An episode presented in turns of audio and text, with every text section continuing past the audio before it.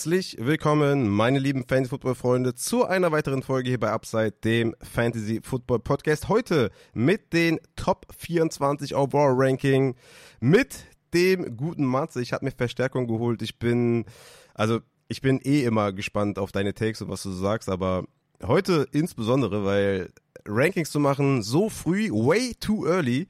Aber es ist immer ein geiler Überblick, äh, wie man die Spieler so sieht und schon mal so ein bisschen vor, vorahnen, was so passieren könnte vielleicht in der Draft-Season. Wir sind natürlich jetzt weit vor NFL-Draft, weit vor Free Agency, obwohl so weit ja auch nicht, aber es, vieles ist noch relativ unklar, aber trotzdem schon mal einen ersten Blick äh, auf die Rankings schauen. Mein lieber Matze, schön, dass du da bist. Wie viel Angst hast du vor dieser Folge? Ja, ich grüße dich, mein Lieber, und euch da draußen. Äh, schön wieder hier zu sein. Mal eine ganz nette Abwechslung zwischen ja, Playoff Football und äh, Dschungelcamp auf RTL. Nein, Spaß. Äh, ja, doch, gucke ich. Das ist mein Guilty Pleasure, muss ich zugeben. Mit meiner Frau zusammen. Das ist aber auch das einzige an Trash-Format, was ich gucke. Ähm, ja, da bin ich bekanntlicherweise ähm, raus, aber äh, gönn dir, gönn dir. Und ähm, ja, Genau. Und ich bin super aufgeregt, muss ich sagen, tatsächlich, weil das ist so ein ja, Terrain, wo ich mich selten äh, drauf begebe. So Rankings erstellen mache ich ehrlicherweise so gut wie gar nicht. Ähm, hier und da orientiert man sich natürlich an dem einen oder anderen Experten natürlich. Äh, vor allem deine Rankings interessieren mich da. Und äh, ja, das jetzt selbst mal so zu machen, jetzt nur für die Top 24, boah, war schon ultra tough und ähm, hat sich dann doch herausgestellt, dann doch längere Vorbereitungszeit als ja zunächst angenommen tatsächlich. Ja, ja, auf jeden Fall. Kommen wir gleich noch drauf zu, wie wir, mal so, wie wir so vorgegangen sind. Ich würde sagen, ähm, oder die erste Frage ist, wie, wie war denn dein Wochenende? Also Conference Championship Games waren am Start, Super Bowl steht fest. Wie hast du die Spiele verfolgt? War schon, oder sag du mal erstmal, wie fandst du die Spiele? Spannend. Das äh, war, glaube ich, schon mal das Aller, Allerwichtigste, wobei ja meistens eine Conference äh, Championship Games sind in der Regel eigentlich immer spannend, also selten, dass es da irgendwie Blowout gibt oder so. Aber ähm, ja, ich war da sehr zufrieden. Ne? Ein Spiel, was da ein bisschen defensiv geprägt war, das andere Spiel, da hat's äh, nur so, haben sie nur so um sich geballert. Also ich glaube, für jeden war da etwas dabei und äh, insgesamt war ich von beiden Spielen eigentlich sehr zufrieden und habe das natürlich, äh, wie die meisten, natürlich dann auch vom Fernseher verbracht. Äh, das zweite Spiel, muss ich zugeben, habe ich nicht live geschaut. Das habe ich mir aber dann in der 40 Minuten äh, Zusammenfassung dann am Nachmittag angeschaut. Ich wurde natürlich vorher gespoilert, klar. War ein bisschen schade, aber ähm, ja, lässt sich dann doch nicht vermeiden, glaube ich, wenn man es nicht live geguckt hat. Ja, muss man Handy zulassen oder nicht öffnen, nichts machen, kein WhatsApp, gar nichts. Das, das wird schon äh, echt schwer. Ja, also ich fand es auch, also vor allem KC gegen Baltimore war natürlich etwas defensiv geprägt, wie du schon gesagt hast. Aber ich glaube, das hätte, also es hätte auch Potenzial gehabt für mehr Scoring, hätte Lamar oder die Baltimore Ravens Offense da irgendwie einen Zugang gefunden, wären sie vielleicht ein bisschen mehr den Ball gelaufen. Das hat auf jeden Fall besser gepasst. Sie hatten EPA per Rush-Wert von 0,17, 90. Percentile. Und EPA per Pass war im 12. Percentile. Also irgendwie war ganz klar eigentlich, wie man die Chiefs schlägt. Eher am Boden und dann ein paar Big Plays oder so, ein paar Shots nehmen. Aber jetzt die ganze Zeit zu werfen, ne, Pass Rate over Expected Wert im 96. Percentile. Also die haben da irgendwie die falsche, weiß nicht, ne, falsche Gericht äh, vorgekocht und haben es dann nicht angepasst. Schade eigentlich. Ich glaube, näher oder bessere Chancen werden die Ravens, glaube ich, nicht mehr haben, da in den Super Bowl zu kommen. Mit den Bengals angeschlagen, also ohne Joe Burrow, mit den schlechtesten Chiefs, glaube ich, seit zwei, drei Jahren. Also ich glaube, dass die Ravens da echt eine Chance vertan haben. Echt schade, ich hätte den Ravens gegönnt, aber Mahomes, natürlich, ne, jeder, der den Podcast hört, der weiß ja, ich bin ein riesen Mahomes-Fan und habe auch nichts dagegen, wenn er jetzt nächste Woche oder in zwei Wochen den Super Bowl holt. Ich, ich mag so Dynasties und ich mag es, wenn geile Spieler einfach die, die Ringe holen. Ähm, Gerade auch im Football, wo es einfach so schwer ist, sich da durchzusetzen Jahr für Jahr. Schon echt krass.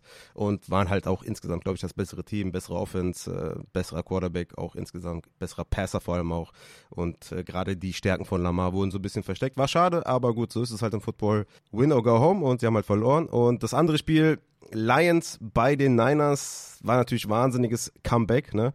Aber wie das alles zusammen, äh, zustande gekommen ist, das, das ist einfach die Brock Purdy Season. Ne? Also wie symbolisch kann ein Spiel sein für eine Quarterback Season? Also diese, dieser lange Pass auf Brandon Ayuk, der war ja albern, ja, also das, das passiert halt once in a lifetime so und das ist dann halt ein complete Pass von Purdy statt einer Interception. Und vielleicht je nachdem, was die Lions dann machen, wie lange sie den Ball bewegen können, ob sie vielleicht ein Field Goal schießen oder ne, mit dem Drive, mit der Interception, vielleicht das Spiel sogar durch, ja, so wird das dann ein Touchdown und dann geht irgendwie alles den Bach runter.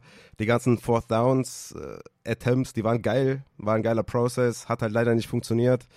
Unter anderem auch, weil Reynolds zwei krasse Drops hatte. Also hätte man da jeweils den Drive fortgeführt, hätte es sogar was werden können. Dann diese eine Field Goal Entscheidung oder dafür dann halt äh, zu gehen und kein Field Goal zu schießen, war eigentlich auch die richtige Entscheidung. Nur am Ende hat mich halt irgendwie alles gestört, dass man da keinen, dass man da nicht das Goal genommen hat einfach oder oder viermal den Ball gepasst hat, um zu gucken, was passiert, anstatt dann den Run zu machen und dann Timeout zu nehmen. Und da war dann klar, das Spiel ist eigentlich durch. Weil selbst wenn ja. du hier einen Touchdown erzielst, die Wahrscheinlichkeit, dass du dann das, den Ball wieder bekommst, war halt gleich null. Äh, das habe ich überhaupt nicht verstanden. Also ich habe alles verstanden und finde auch alles gut und alles nice und nur Props, nur Liebe für die Lions, für den Staff, für alles. Aber dieses Time Timeout zu nehmen, diesen Run zu callen und dann das Timeout zu nehmen, habe ich überhaupt gar nicht verstanden. Hätte man lieber viermal den Ball geworfen und dann oder dreimal den Ball und dann nochmal ein Field Goal machen und dann mit den drei Timeouts versucht den Ball zu bekommen und dann nochmal die Chance auf einen Touchdown. Da hätte man so viele Möglichkeiten gehabt und dann da das Timeout zu nehmen, das war so ein Neckbreaker und das, da, ich habe mich voll aufgeregt. Ne? Also ich habe ja auch da ich dir keinen Favoriten gehabt. Mir war es eigentlich auch egal, wer gewinnt. Aber das hat mich voll aufgeregt, weil ich dachte, ja, das Spiel ist durch. Egal, ob die jetzt einen Touchdown machen, das Spiel ist ja vorbei. Also, weißt du, das hat mich voll aufgeregt. Ja, es war dann am Ende des Tages äh, irgendwie ugly, ne? So schnell wieder vorbei. Ähm, aber ich habe auch diese, diese äh, Fourth Down-Situation habe ich jetzt gar nicht mal so als, also gerade die erste halt gar nicht so als schlimm empfunden. Äh, viel schlimmer war eigentlich dann, wie du schon gesagt hast, ne, diese Purdy Completion und nicht Interception. Ja. Das ist halt, ja, geisteskrank, ne? Da ist halt das Momentum komplett äh, gekippt, wobei noch nicht ganz gekippt, weil danach war ja dann äh, der Gibbs-Fumble, glaube ich, auch direkt im Anschluss. Ja, genau. Und, das, das kam ja noch dazu. Ja. Ja, und, und dann halt, ne, wie, wie du auch sagtest, ähm, die zweite Situation habe ich dann wirklich nicht verstanden, weil, wie gesagt, das Momentum ist schon komplett aus deiner Hand entglitten. Und ähm, ja, also die zweite Entscheidung fürs äh, Fourth Down, ich glaube, da hätte ich dann wirklich gekickt und äh, das hätte wahrscheinlich dann auch so nochmal so einen, ja, ganz leichten Dämpfer wahrscheinlich dann für die 49ers gegeben, aber ähm, ja, that's Football, ne? Am Ende des Tages ähm, ja, nächstes Jahr kräht wahrscheinlich kein Hahn mehr nach. Aber ja, Lions haben die ganze Saison so gespielt und ähm, ja, it is what it ja. is und ja. Dieses, dieses aggressive für den Sieg zu gehen, hat die halt dahin gebracht, wo die sind. Und deswegen, glaube ich, war das auch richtig. Und dieses Momentum-Switch ist ja auch immer so eine Sache.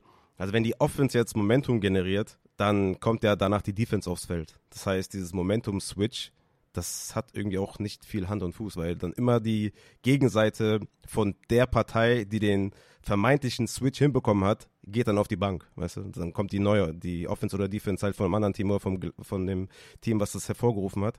Deswegen glaube ich, dass das gar nicht so der Fall war, aber ja, dieser Gibbs-Fumble dann, das war dann echt schwierig, aber ich glaube, im, Endeffekt kann man sagen, dass die Niners ja, Props verdient haben für diesen, äh, für diese Aufholjagd und das halt dieser Faktor Glück, ne, mit dem, den man ja nicht greifen kann, ne, der immer so, ja, im Endeffekt sowohl im Fußball als auch im Football, in der NBA, in jedem, in jeder Sportart ist halt dieser Faktor Glück ist halt da. Der lag halt mehr bei den 49ers, weniger bei den Lions.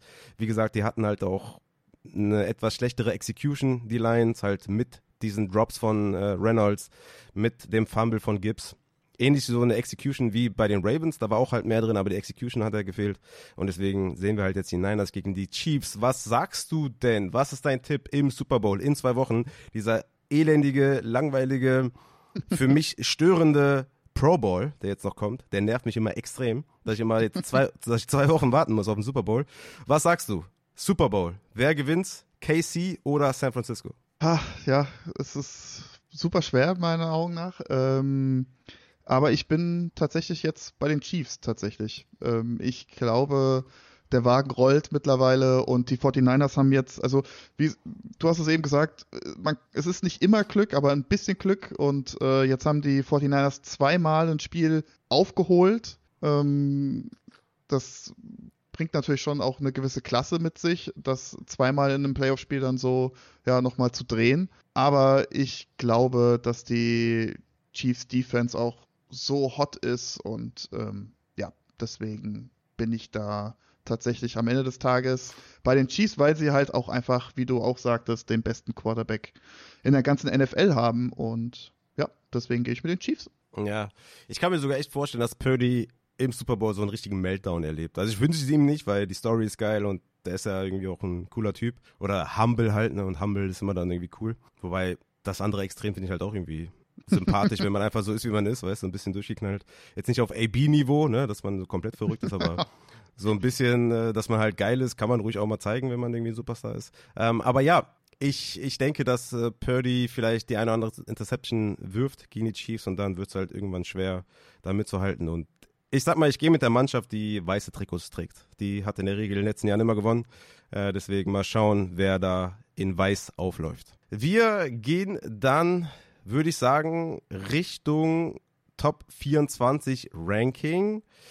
Wie bist du denn vorgegangen in der Vorbereitung? Weil ich meine, ich weiß jetzt nicht, wie die Leute sich das vorstellen, wenn man Rankings macht. Ähm, ich könnte ja gleich auch noch mal einen kleinen Einblick geben. Aber wie war es denn für dich aus einem riesen Spielerpool mit ja, Spielern, die eine Regression erleiden könnten, die einen OC-Change haben, die Free Agent werden, die letztes Jahr eine gewisse Leistung gebracht haben, wo man dann vielleicht äh, ja antizipieren muss, wie wird es dann 2024? Wie bist du bei so einem Spielerpool von, sage ich mal, ja, 50 oder ja, okay, 50 bisschen viel, 40 oder so? Wie bist du da vorgegangen? Tja, es ist am Ende des Tages so eine Mischung aus allem geworden. Natürlich habe ich mir als allererstes mal ganz, ganz, ganz viele Stats rausgesucht, rausgeschrieben und habe dann schon äh, direkt versucht, mit anhand diesen Stats schon mal irgendwelche Rankings zu machen, wobei ich dann festgestellt habe, so, oh, weiß ich, ich habe zum Beispiel jetzt die ersten vier genommen und habe das dann schon mal versucht, irgendwie in eine Reihenfolge zu bringen und habe dann schon gemerkt, okay, irgendwie, weiß ich nicht, ist das schwierig. Dann habe ich erstmal angefangen, alle Stats rauszuschreiben von allen Spielern, die für mich persönlich da in Frage kamen. Ähm, ja, und dann ist es im Endeffekt eine Mischung aus Stats, dann, ja, Coaching-Situationen, äh, overperformed, underperformed, ähm, Gibt es irgendwelche Hinweise, wo vielleicht eine Regression stattfinden könnte? Sei es jetzt, der eine Spieler hat ultra viele Touchdowns gemacht und ähm, ja, ist das dann nächstes Jahr wieder so zu wiederholen? Dann habe ich mir die Offense allgemein angeschaut, in was äh, ja, wie haben die performt und ähm, dann natürlich auch so eine gewisse, so ein gewisses Bauchgefühl einfach, würde ich jetzt mal ganz plump sagen. Und ähm, was dann halt auch noch hinzukommt, ist so ein bisschen dieser, ja, Positional Value, hätte ich jetzt mal gesagt, genannt. Ah, okay. Ähm, wo du halt, ähm, ja, wie soll ich sagen, ähm, ich glaube, du hattest das in deinen letzten Folgen ganz gut halt ähm, beschrieben, gerade jetzt bezogen auf die Running Backs. Ähm, wo haben wir denn da eigentlich überhaupt noch Situationen, die vermeintlich klar sind. Ne? Also mhm. wo, worauf kann ich mich denn wirklich verlassen, ne? dass der ähm, Running Back dann wirklich die Workload, die äh, Snapshare sieht, äh, die ich mir dann auch so vorstelle, ne? Oder mhm. kommt dann vielleicht wirklich da noch, äh, weiß ich nicht, ein Rookie oder ein Veteran. Auf einmal hat der Derrick Henry da noch neben sich oder so. Und da habe ich das halt auch so ein bisschen, ja, einfach zusammengesetzt und, und versucht mir da ein Bild zu machen. Und ähm, ja, dann ist das Bild rausgekommen, äh, was jetzt hier vor mir steht. Ja, ich bin ja, gespannt.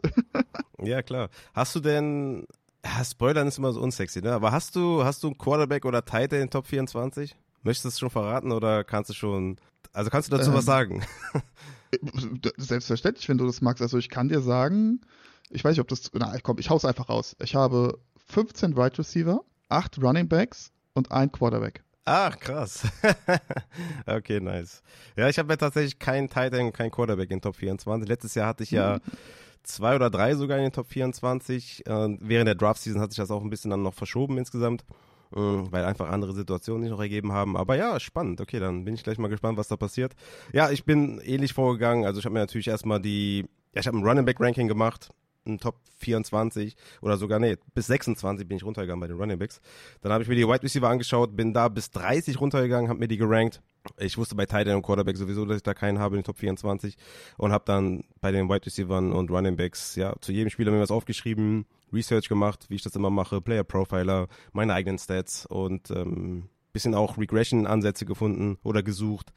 Free Agents natürlich auch berücksichtigt, wie das da aussieht und äh, dann geschaut, wie das zusammenpasst, Argumente äh, gefunden Und dann habe ich die Running Backs und Wide Receiver gerankt und dann ist das äh, Ranking dabei rausgekommen. Und ja, ich bin äh, super gespannt. Äh, ich würde auch sagen, wir halten die Leute nicht weiter äh, in der Spannung.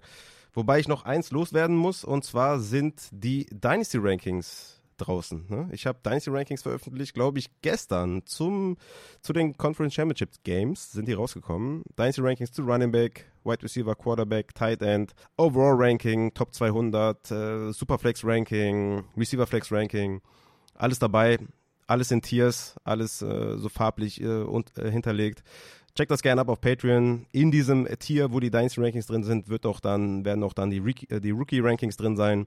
Und die Dynasty Rankings werden natürlich dann ja mit der Draft Season auch aktualisiert. Und ja, gönnt euch den Schinken, den Vegan natürlich an der Stelle. Und ähm, checkt das ab. Und in der Link, in der Folgenbeschreibung ist alles drin.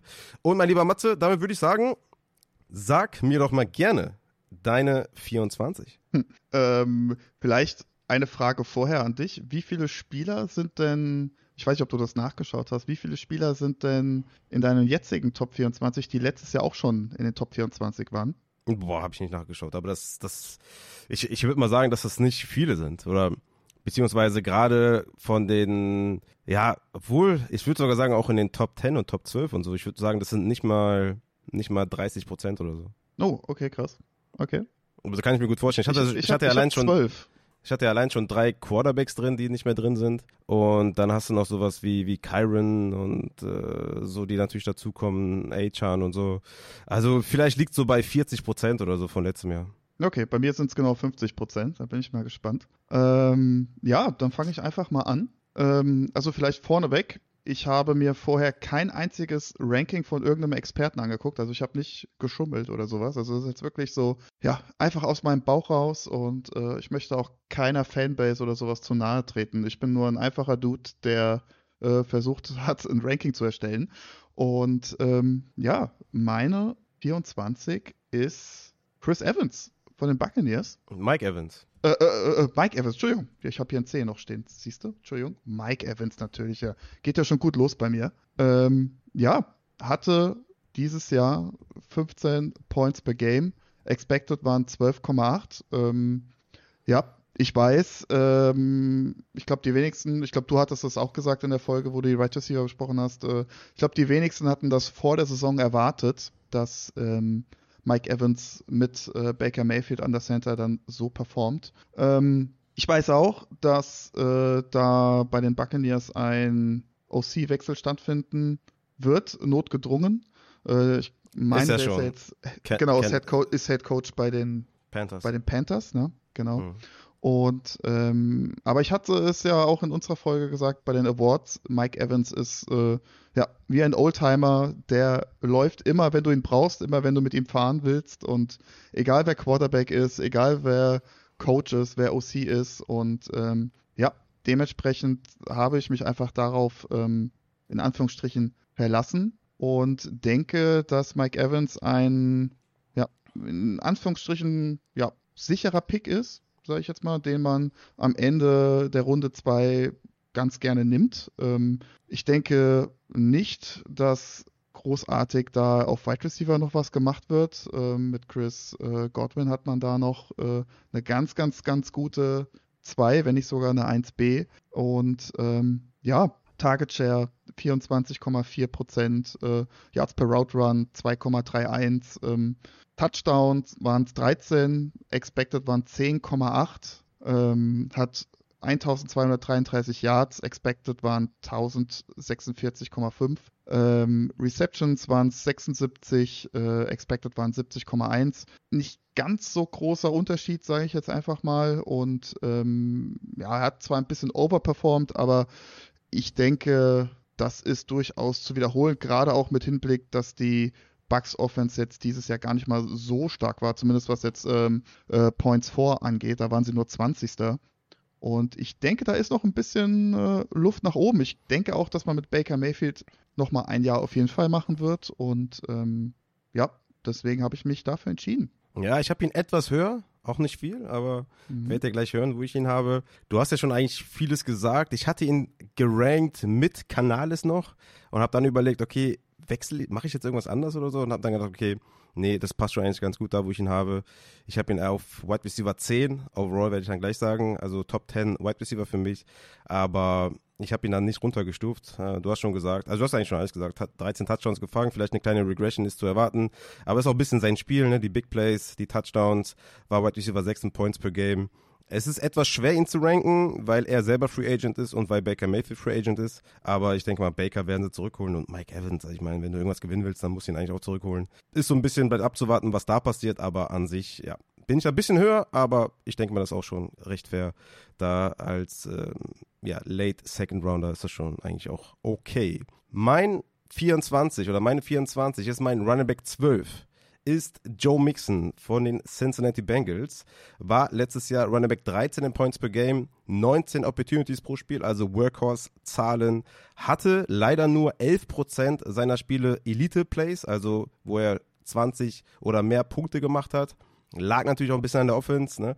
Joe Burrow hat nicht viel gespielt, es war dann viel Jake Browning, aber er hatte einfach einen richtig, richtig guten Floor, hatte 41% Running Back 1 Performance und 70% Running Back 2 Performances, also Spiele, in denen er über 11 Punkte erzielt hat. Und das ist halt echt eine krasse Zahl und das mit der Offense, die jetzt auch nicht komplett katastrophal war, will ich jetzt auch Jack Brown nichts, nichts wegnehmen, aber ich denke, dass mit, mit äh, Joe Burrow nochmal besser wird und wie gesagt, ein, ein Workhorse Running Back Ende zweite Runde ist schon ganz nice. Natürlich muss man hier das Alter äh, berücksichtigen, dass das vielleicht einen kleinen Decline vielleicht noch gibt bei Joe Mixon, aber ich denke overall, dass, dass das schon ein fairer Spot ist für Joe Mixon. Running Back 12, overall auf der 24. Ja, nice. Ähm, war tatsächlich bei mir auch im ja, erweiterten Kreis, sage ich jetzt mal, was die Top 24 angeht. Äh, ist für mich jetzt äh, Stand heute, denke ich schon noch, auf jeden Fall dann auch in der dritten Runde zu nehmen. Ich weiß halt nicht, ähm, wie es jetzt mit, mit ähm, Brown aussieht. Brown heißt er, ne? Der Rookie Running Back dieses Jahr. Ja. Ja, ähm, ob da vielleicht nochmal, ja, ob der da einfach nochmal jetzt dann in der kommenden Saison mehr reinnaschen wird, aber ähm, ja, ich denke, Joe Mixon ist so dieser klassische Pick, der unsexy ist, aber ich glaube, dein Fantasy-Team eine gewisse Konstanz einfach gibt. Ja, denke ich auch. Also je nachdem, in, welchen, mit der, in welcher Position du in Runde 1 gehst, ob mit Wide Receiver und dann Joe Mixon, ein erster Running Back, glaube damit kann man zufrieden sein. Ich habe ja auch tatsächlich in dieser Range Overall 24, super viele Spieler. Ich habe Tajay Spears überlegt, ob ich den da reinpacke, mit viel, viel mhm. Upside, wenn Derrick Henry weg ist, aber holen sie einen anderen Running Back dafür. Ist Tajay Spears überhaupt dafür gebaut, Workhorse zu sein? Wir wissen alle seine Knieprobleme, Matze. Du hast ihm ja eigentlich so gut wie, ja, du hast ihm ja mal wenig Chancen gegeben, überhaupt stattzufinden wegen seiner Verletzungshistorie. Gibt man dann so einem Running Back, der halt mit seiner Opportunity viel angefangen hat, aber trotzdem eine, eine, eine Komplementärrolle hatte, ob man dem dann wirklich Workhorse-Zahlen gibt in Opportunities und so, wage ich dann irgendwie doch ein bisschen zu bezweifeln. Das ja. Upside ist halt auf jeden Fall da. Und wenn sie nichts holen, dann ist ja klar, dass Tajay Spears da der Workhorse ist. Aber ich trau's, äh, ja, ich trau's ihm dann doch nicht so zu, dass er da wirklich äh, so Joe Mixon-Zahlen in Sachen Opportunities sehen kann, auch aufgrund seiner Verletzungshistorie. Glaube ich nicht, dass die Titans das machen. Ja, also vielleicht an der Stelle auch, also ich habe da auch ganz, ganz viele Spieler noch stehen, die ja wahlweise dann äh, ja, auf der 24 hätten stehen können. Und ähm, ich habe das auch so ein bisschen in, in Tiers unterteilt. Äh, das hast du wahrscheinlich auch gemacht, machst du ja eh immer. Und ähm, ja, das ist halt jetzt dann ein, ein ganz, ganz großer äh, Pool an Spielern dann rund um ja, die 24. Ja, das stimmt. Wen hast du denn auf der 23, mein Lieber? Auf der 23 geht es tatsächlich äh, weiter mit einem Wide Receiver. Äh, ein Spieler, den ich zunächst ähm, gar nicht drin hatte in den 24, dann nochmal die Zahlen mir angeguckt habe und ich aber irgendwie zu dem Entschluss gekommen bin, irgendwie, der muss da irgendwie noch rein. Und das ist äh, Brandon Ayuk von den 49ers mm. bei mir. Ja. Ähm, ja, es gab ja auch äh, in deiner letzten Folge die ganz interessante Frage ne, bezüglich, okay, äh, was mache ich denn mit einem Wide Receiver 2 von einem Team, ne? Oder, oder ja, drafte mhm. ich dann den eher vor einem äh, Wide Receiver 1 von einem Team, was vielleicht ein bisschen äh, schlechter in der Offense ist. Und ähm, ja, diese Frage habe ich mir da auch so ein bisschen gestellt bei Brandon Ayuk. Und ähm, ja, kann ja mal so ein paar Stats vorlesen. Äh, 14 P Points per Game, expected waren nur 10,2, also hat schon ziemlich stark überperformt tatsächlich. Ähm, 6,7 Targets, ist jetzt nicht so, ja, die Megazahl im Vergleich zu anderen Wide Receivern. Ähm, auch hier ähm, knapp 25% Target Share. Und schon mal dort doch am Ende des Tages ganz positiv bei den ganzen Mäulern, die da äh, gestoppt werden müssen.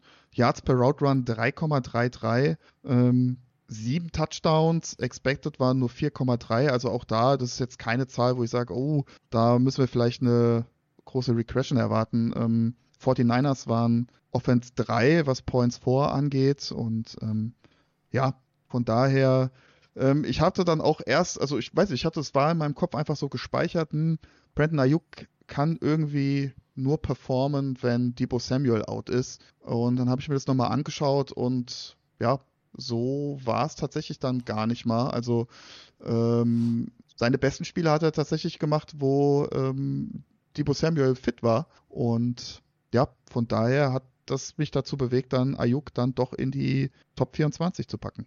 Ja, finde ich auf jeden Fall fair. Brandon Ayuk hatte auch 42 Big Plays. Das ist halt richtig viel. Also, ja, wenn man mal schaut, CD Lamp hatte 41, natürlich Tyreek Hill hatte 56, die meisten, weil er einfach geisteskrank ist, aber 42 mit Ayuk bei 15 Spielen ist schon echt äh, solide, schon echt gut. Ich würde auch sogar sagen, dass er die Eins ist. Also er ist der Wide Receiver 1. Also Debo Samuel ist ja so ein Schweizer Taschen, Taschen, äh, Taschenmesser.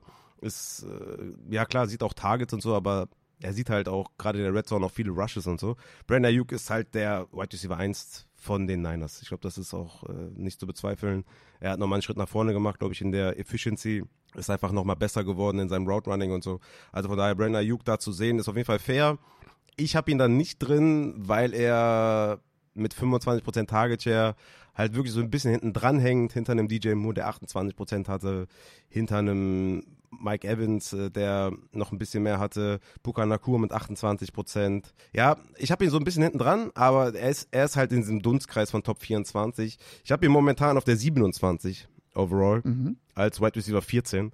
Also ich glaube, das ist ein äh, fairer Spot insgesamt. Aber auch, kannst auch verstehen, wenn man ihn auf 23 hat. Ja, also wie gesagt, ich hatte ihn auch äh, erst draußen tatsächlich, ähm, aber ich habe mir halt gedacht, ähm, ich gehe davon aus, bei den 49ers wird sich nicht groß was ändern und ähm, ja. soweit wie ich weiß, glaube ich, auch Coaching-Staff-mäßig, ähm, wobei ich glaube, die dürfte auch gar nicht miteinander noch sprechen, ne? Also wenn da jemand Interesse an einem OC oder so von den 49ers hat. Shanny macht ja ähm, alles. Ja, und äh, von daher, ich glaube, das ist halt so eine, das war mir da ganz wichtig, wo ich mir gedacht habe, okay, ey, also ich glaube, die 49ers Offense wird nächstes Jahr definitiv auch wieder rollen. Und ähm, ja, deswegen habe ich ihn da noch äh, reingepackt. Ja, ja. Nee, ist auch absolut fair. Wie gesagt, die Targets waren halt so ein bisschen, ne, der hatte 100, 101 ja. Targets, 6,7 pro Spiel. Das ist halt schon echt deutlich weniger als so die anderen Wide Receiver in dem Dunstkreis. Also Jaden Reed hat zum Beispiel 6 Targets pro Spiel und Brandon Ayuk 6,7. Und Jaden Reed hat da irgendwie in der zweiten Saisonhälfte erst stattgefunden. Ähm, mhm. Anderes Beispiel ist Jacoby Myers hatte 6,7. John Addison 6,2. Ne, das sind so in diesem Bereich. Und er war ja ein Fulltime Wide Receiver von Woche 1 an Brandon Ayuk. Und das ist halt so ein bisschen das, was mich so ein bisschen zweifeln ließ. Aber ja, ja. in der Offense willst du eigentlich Anteile haben und ich finde das absolut okay, in der äh, ja, späten zweiten Runde da äh, Brandon Ayuk zu nehmen. Absolut fair. Er ist halt so ein bisschen Big Play abhängig, ne? Aber äh, ja, dies, das große Upside nimmt man halt auch gerne mit, ne? Ich bin auch gar kein Verfechter davon, dass man halt den übelsten Floor haben muss. Vielleicht da irgendwie in den Top 12 Picks eher, aber wir sind da hier noch späte zweite Runde. Da kann man auch schon mal das Upside shooten. Mein Pick 23 ist mein Wide Receiver 12, ist Rushy Rice von den Kansas City Chiefs und der ist spät reingekommen boah, ist der spät reingekommen. also bis vor ein paar Stunden vor der Folge war der, war der noch so Wide Receiver 15, 16 und ich habe dann halt sp äh, viele Spieler verglichen, ne? unter anderem Brandon Ayuk, äh, T. Higgins, äh, Michael Pittman und so weiter und so fort. Ich will jetzt nicht alles spoilern, aber ich habe so mehrere Wide Receiver miteinander verglichen und dann irgendwie ist Rushy Rice dann doch dazugekommen, auch wenn man natürlich sagen muss, hier gibt's Fragezeichen, ne? Der Draft der Chiefs, machen sie was auf Wide Receiver, Free Agency, machen sie was auf Wide Receiver, holen sie T. Higgins oder so, dann ist halt, dann wird's halt irgendwie doch schwer für Rushy Rice, gerade auch die Targets, äh, Target Share ja, standzuhalten. In den finalen sechs Wochen ist er ja erst angekommen in der Saison. Alles davor kann man ja nicht berücksichtigen, ne? von Woche 1 bis 9, ne? die 46% Snaps, was soll er damit machen? Die letzten sechs Wochen waren halt entscheidend. Snapshare von 78%, 9,3 Targets pro Spiel, 27% Target Share, Wide Receiver 10 in Points per Game. Und ja, er hatte halt wirklich gute Spiele auch dabei in Receiving Yards, 107 Receiving Yards, 72, 91, 127 Receiving Yards. Mit dem Ball in der Hand auf jeden Fall brandgefährlich, eine gefährliche Waffe in diesem, also was die Chiefs spielen offensiv, passt halt perfekt rein, ne? Für Patrick Mahomes der perfekte Spieler, underneath, kurz, Mitte, Screens, ne? Ihm fehlt halt der A-Dot, der ist halt nicht da. Also für die Big Plays, Downfield müssen sie eigentlich was machen, die Chiefs. Aber wie gesagt, für die Rolle die sie für ihn vorgesehen haben, passt er perfekt rein. Er hat null Konkurrenz außer Travis Kelsey. Und da könnte ja auch sein, dass da ein kleiner Decline so langsam anfängt bei Kelsey, wobei ich immer noch glaube, dass er Titan 1 ist. Aber solange die Chiefs im Draft und der Free Agency nichts machen, denke ich, dass da der Spot für Rushy Rice absolut fair ist. Ja, hat bei mir ganz knapp nicht geschafft. Äh, eigentlich auch nur ja aufgrund dessen, weil ich da jetzt so ein bisschen reininterpretiert habe, dass die Chiefs da schon noch tätig werden auf Wide Receiver. habe ich mir auch und, gedacht, ne? Und ich habe dir ja gesagt, ich habe ja gerade gesagt, ich habe den noch vor der, also ein paar Stunden vor der Folge noch hochgestuft. Also ich bin mir nicht mehr so sicher, ob die Chiefs was machen, weil die sind jetzt im Super Bowl mit ganz grottigem äh, Wide Receiver Play oder Receiver Play neben Rice und Kelsey. Äh, stellenweise war Pacheco da sogar, äh, ja, Wide Receiver 2, 3. Also machen die da wirklich was, weil da, sie hatten ja Erfolg trotzdem. Ne? Deswegen habe ich das so ein bisschen stimmt, vernachlässigt ja. und habe mir gedacht, okay, das Fragezeichen ist auf jeden Fall da, dass sie da was tun, aber ob sie da wirklich was tun, wenn sie jetzt den Super Bowl holen, weiß ich gar nicht. Ja, ich hatte auch kurz überlegt, nochmal umzuschwenken jetzt nach dem Spiel, aber ich habe mir gedacht, ach komm, komm, du lässt es jetzt einfach so stehen, aber äh, ja, vollkommen fair. Also mein nächster Spieler ist auf jeden Fall äh, das, was für dich Rice ist, ist äh, für mich dann, ja, der nächste Spieler in meinem Ja, Ranking. okay, dann hau mal die 22 raus. Ähm, ja, meine 22 ist mein Wide right Receiver 13 und das ist äh, Michael Pittman von den Colts. Mhm. Ähm, ich persönlich bin sehr, sehr großer Pittman-Fan. Hat 12,5 Fantasy Points per Game. Expected waren 13,3, also einer der wenigen Spieler in meinem Ranking, der äh, underperformed hat. Ähm, 7,5 Targets per Game ist auch noch ein bisschen Luft nach oben und wo halt sehr, sehr viel Luft nach oben ist, sind die Receptions per Game. Die wie lagen viele, nur bei. Wie viele, wie viele Targets per Game hast du? Äh, 7,5. Also ich habe hier 10 Targets pro Spiel. Okay, warte mal Also nochmal krasser. Der hatte 150 Targets von Woche 1 bis 17 und 15 Spiele. Sind genau, sind genau 10. Was eigentlich nochmal okay. ein, was nochmal ein Plus wäre für ihn. Ne? Also ist ja nochmal besser. Ja, ja, auf jeden Fall. Äh, warte mal ganz kurz. Ich check das hier gerade nochmal gegen. Vielleicht kann auch sein, dass ich da in der Zeile verrutscht bin. Ja, ich denke, also DK hat 7,5. Der ist genau ein, ein Platz vor ihm in den Points per Game. Ist DK auf 18 mit 7,5 und Pittman ja. auf 19 mit 10. Vielleicht bist du in der Zeile verrutscht. Da bin ich wirklich in der Zeile verrutscht. Entschuldigung.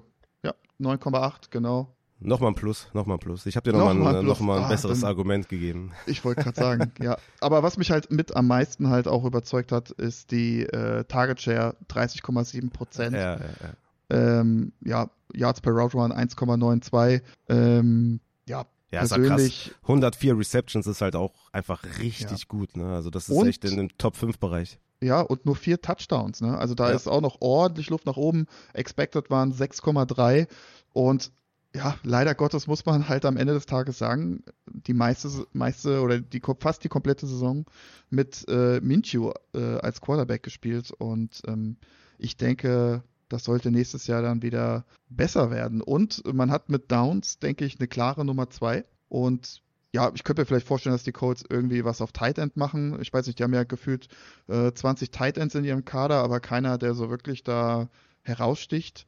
Das könnte ich mir vielleicht noch vorstellen, aber so insgesamt denke ich, ist das, ist der Wide Receiver Room da relativ gesettet und ich denke, da wird es wenig Überraschungen geben nächstes Jahr. Ja, Brock Bowers wird ja immer wieder dahin gemockt bisher. Man muss das sagen, dass Michael Pittman Free Agent wird, ne? Ja, also. Das ist so ein kleines ich, Fragezeichen. Ja, das stimmt wohl. Ähm, bin ich jetzt einfach mal von ausgegangen, dass er da bleibt und dass es da äh, zumindest mal den Franchise-Tag gibt. Aber wobei ja. bei den Colts und Franchise-Tag und, oh, oh nee, da will ich gar nicht drüber nachdenken. also. Wir kennen's ja. wir kennen es so ein bisschen. Ja, er hatte nur 20 Big Plays, ne? Zeigt auch so ein bisschen dass er natürlich da auch viele kurze Dinger gesehen hat mit Gardner Minshew. Ähm, 104 Receptions, brutal. Also eigentlich 104 Receptions, 150 Targets. Also das ist halt so eine Tyreek Hill, Keenan Allen Range und dann halt nur 12,7 Punkte pro Spiel. Lässt halt so ein bisschen auf die Offense schließen, dass sie halt nicht so geklickt hat mit Gardner Minshew. Wer weiß, ob das dann mit Anthony Richardson besser wird in Sachen Opportunity, also in Sachen Target Share und Targets per Game und so. Ob das wirklich besser wird. Auch Touchdowns, wenn man da irgendwie inside 20 ist, wie viel da dabei gelaufen wird, wie viele Opportunities gibt es dann für Pittman. Also ein paar Fragezeichen habe ich dann schon gefunden. Ich habe ihn auf Wide Receiver 15 overall auf der 26, also auch nicht, oder 27, weiß nicht, ich habe hier zwei Spieler stehen, ich äh, habe jetzt da keine Nummer dahinter. Ich glaube 26 oder 27 habe ich den Pittman. Also nicht weit weg, aber mir hat es dann nicht gereicht tatsächlich, um dann wirklich da reinzustoßen. Da waren mir dann so ein paar Fragezeichen zu viel. Aber ich habe ihn auch deutlich, deutlich höher und besser als letztes Jahr auf jeden Fall. Also dritte Runde bin ich da auf jeden Fall all day long mit Michael Pittman auf jeden Fall dabei. Oh je, da merke ich ja jetzt schon hier, da ja, wird wild, glaube ich. da habe ich einige, habe ich einige Spieler nicht in meinen äh, Top 24, die bei dir dann doch dann scheinbar ein bisschen höher sind. Ja, aber gerade, wir sind ja jetzt gerade noch in so einem Kreis, wo, wo jetzt keine Hot Takes, wo es jetzt keine Hot Takes gibt oder wo man wenig falsch machen kann. Ich glaube, wenn wir so Richtung Top 15 gehen, dann wird es vielleicht auch die eine oder andere Überschneidung geben. Aber jetzt ist halt wirklich äh, ja ein großes Tier, ne? Auch der nächste Spieler, den ich habe auf der 22, mein White Receiver 11, ist DJ Moore. Hast du den noch drin? Ja, das ah, ist tatsächlich okay. mein nächster Spieler. Ach echt? Okay, cool. Ja, ja gut. Dann äh, ein Spot verschieden. Aber DJ Moore, meine 22 von den Chicago Bears. Man muss halt sagen, DJ Moore war Wide Receiver 10 im Points per Game, trotz vier Spielen von Tyson Bagent, wo er nicht einmal ein Top 24 Wide Receiver war. Das sah halt richtig, richtig gut aus mit Justin Fields. Viele Big Plays aufgelegt. 8,1 Targets pro Spiel, 29% Target Share, 92 Receptions. Also es war schon echt richtig gut, hat neun Total Touchdowns hingelegt, 40 Big Plays aufgelegt.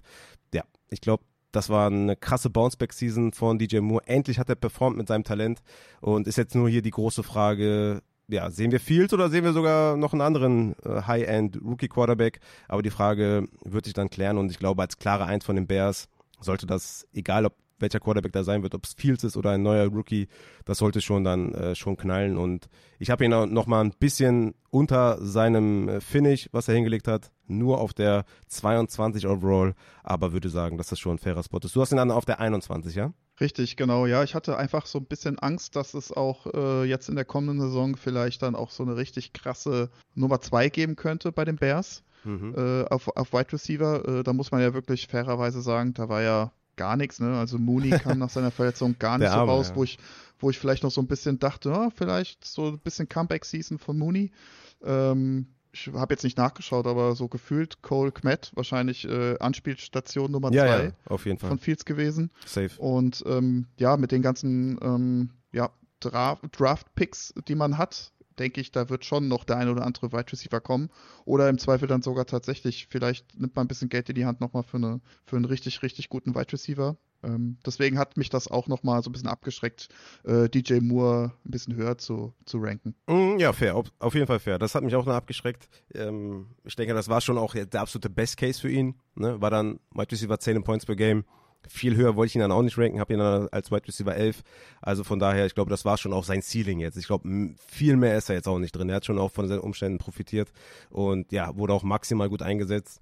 Ich glaube, viel besser wird es auch nicht mehr. Er ist doch so ein kleiner, vielleicht Regression-Kandidat, dass das vielleicht seine Top-Season war oder so, aber ich gehe halt auch gerne mit dem Talent und deswegen DJ Moore da eigentlich ganz cool auf 22. Du auf 21. Deswegen mache ich meine 21, oder? Ja, sehr gerne. Das ist mein Running Back 11 wird Free Agent Saquon Barkley. Ist jetzt natürlich jetzt eine Personalie, die, worüber man jetzt ja so ein bisschen antizipieren muss, was passiert halt mit Saquon. Ne? Ich denke, er hat dieses Jahr gezeigt, dass er nochmal einen Workhorse-Job bekommt. Wo, weiß ich jetzt nicht. Er könnte sogar noch ein bisschen steigen tatsächlich wenn er bei den Giants bleibt, das war halt super dumm von den Giants. Also es war klar, also es, die Saison war halt, ne, hat klar gezeigt, du brauchst halt keinen Barkley. Du bist halt Meilen weit davon entfernt, dass irgendein Running Back irgendwas, äh, irgendeinen Unterschied machen könnte in der, in der Giants Offense. Wir brauchen halt einen Quarterback, der funktioniert oder Wide Receiver. Aber ja, er hatte 22 Opportunities pro Spiel, war Running Back 11 in Points per Game, 8 Total Touchdowns, hat eine solide Saison gespielt. Wie gesagt, 0,9 äh, Big Plays per Game war eigentlich auch eine ganz gute Rate. Brees Hall ist zum Beispiel bei 0,94, Barkley bei 0,92. Natürlich jetzt kein Achan, der zwei Big Plays per Game hatte, das ist natürlich absolut geisteskrank. Aber hat eine gute, gute Saison gespielt, Saquon Barkley, kleinen Bounceback auch hingelegt, äh, guten Target Share gehabt, ähm, ja, 58 Targets gehabt. Ich, ich glaube, der wird einen Workhorse-Job bekommen, wer weiß wo, aber ich, ich denke, dass er mindestens ein Second Rounder sein wird. Ich bin mal gespannt, wo er landet. Er könnte sogar noch ein bisschen nach oben kommen. Wo hast du ihn? Hast du ihn überhaupt drin? Äh, ja, auch im erweiterten Kreis dann äh, zur 24 tatsächlich. Mm, ist ja. mein Running Back 9. Ah, ich habe ihn auf der 11, krass. Okay. Und ähm, ja, ich, ich wusste halt jetzt wirklich, so wie du schon gesagt hast, ich wusste nicht, ja, wohin mit ihm. Ne? Bleibt er bei den Giants? Äh, ich bin jetzt einfach mal davon ausgegangen, ähm, Giants waren die Offense Nummer 30 bei, Point, bei Points vor. Und dann trotzdem siebenmal ein äh, Running Back 1 Finish hinzulegen, zweimal Running Back 2, das ist schon sehr, sehr stark. Und ähm, das war jetzt zum Beispiel auch so ein Spieler, wo ich mich dann gefragt habe, okay, da sehe ich jetzt hier die Stats, zum Beispiel, äh, keine Ahnung, die ähm, Receiving Stats von ihm, ich, 229 Yards, ähm, 313 Yards expected. So, dann ist halt, stelle ich mir halt immer so die Frage, okay, äh, ja, lag das jetzt wirklich daran, dass Barclay so schlecht war oder lag es halt jetzt wirklich an, die, an dieser, ja, schlechten Offense einfach insgesamt. Und ähm, deswegen, das, da tue ich mir zum Beispiel persönlich jetzt auch noch ein bisschen schwer, so solche, solche Stats dann wirklich dann ähm, ja, auszuwerten, sage ich jetzt mal für mich persönlich. Ähm, ich würde jetzt einfach mal bei Barclay sagen, dass, ähm, dass es eher der Offense geschuldet ist und ähm, ich denke, das ist auch so ein heißer Kandidat, wenn der jetzt bei einem Team landet, weiß ich jetzt schwer zu sagen wo, aber wo er jetzt wirklich die klare Nummer 1 ist und man wirklich sagt, okay, hey, das ist auf jeden Fall mal mindestens eine Durchschnittsoffense und äh, dann ist das ganz schnell ein Kandidat, dass er wieder da, ähm, ja, weiß ich, in die Top 15, Top 20 rutscht. Ja, absolut. Ich würde auch sagen, das ist so sein Floor, wo ich ihn gerade habe, auf der 21 Overall, Running Back 11. Du bist ja sogar höher bei ihm. Ähm, ja. Dass es so sein Floor ist bei den Giants und ich denke, da geht es eigentlich auch nur noch bergauf. Aber ich muss ihn fairerweise mit reinnehmen, weil er eigentlich ganz gute Saison gespielt hat und gezeigt hat, dass er auf jeden Fall ja, ein Workhorse auch sein kann 2024.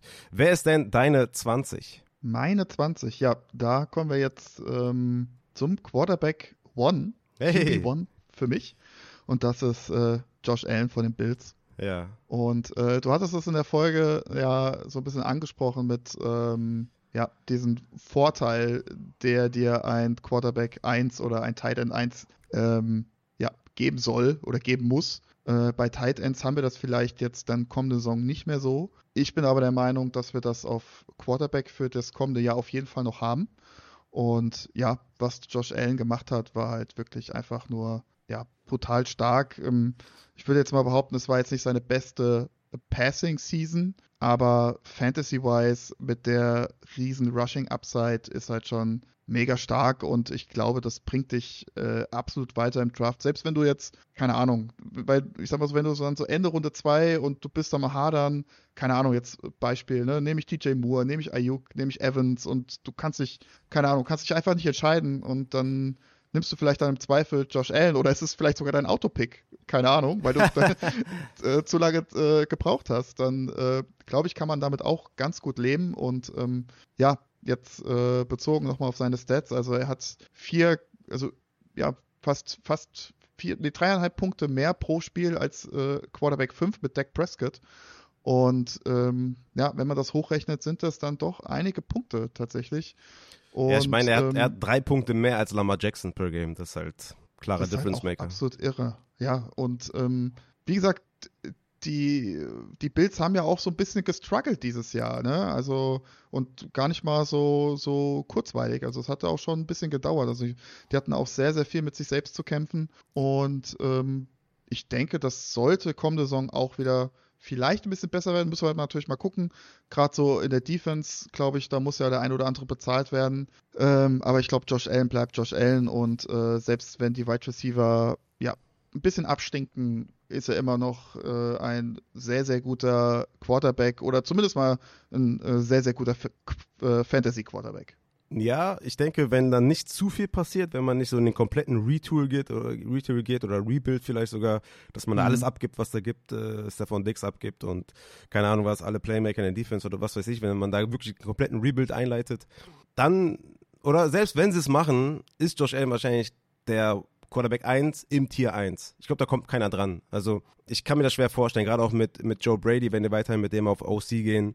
Das ist so runlastig. Ich glaube, das wird echt schwer für jeden anderen Quarterback da ranzukommen. Jalen Hurts, klar, jetzt äh, mit, mit Kellen Moore auf, auf OC, könnte geil werden. Ja, da weiß man aber auch nicht, wie das wird in der Offense ja. der Philadelphia Eagles. Da hätte ich schon lieber Josh Allen und wenn der Tush-Push irgendwie verboten wird, dann haben wir bei Jalen Hurts sowieso ein anderes, ein anderes Problem. Ähm, deswegen ja, Josh Allen ist der Quarterback 1 in seinem eigenen Tier. Und wenn man da wirklich den klaren Difference Maker haben möchte, der so gut wie keine Fragezeichen hat, dann ist es, glaube ich, auch wirklich Josh Allen. Ich glaube, ich würde mich dann echt freuen, wenn ich dann vielleicht äh, in der dritten Runde später irgendwie Jalen Hurts bekomme oder äh, so. Deswegen würde ich das nicht unbedingt forcieren, nicht unbedingt pushen, aber ich kann es auf jeden Fall verstehen und kann es nicht haten. 20 ist eigentlich ja. auch ein guter Spot. Also da hatte ich, glaube ich, letztes Jahr auch meine Quarterbacks. Ja, also er hatte halt neunmal ein Top 5 Finish. Also das war schon bockstark. Also da kannst du wirklich ja, fast, Wahnsinn ja, fest buchen, dass, dass, dass er dir da nicht äh, ja, reinscheißt, sage ich jetzt mal. Ne? Also das ja. hatten wir dieses Jahr auch öfter mal tatsächlich.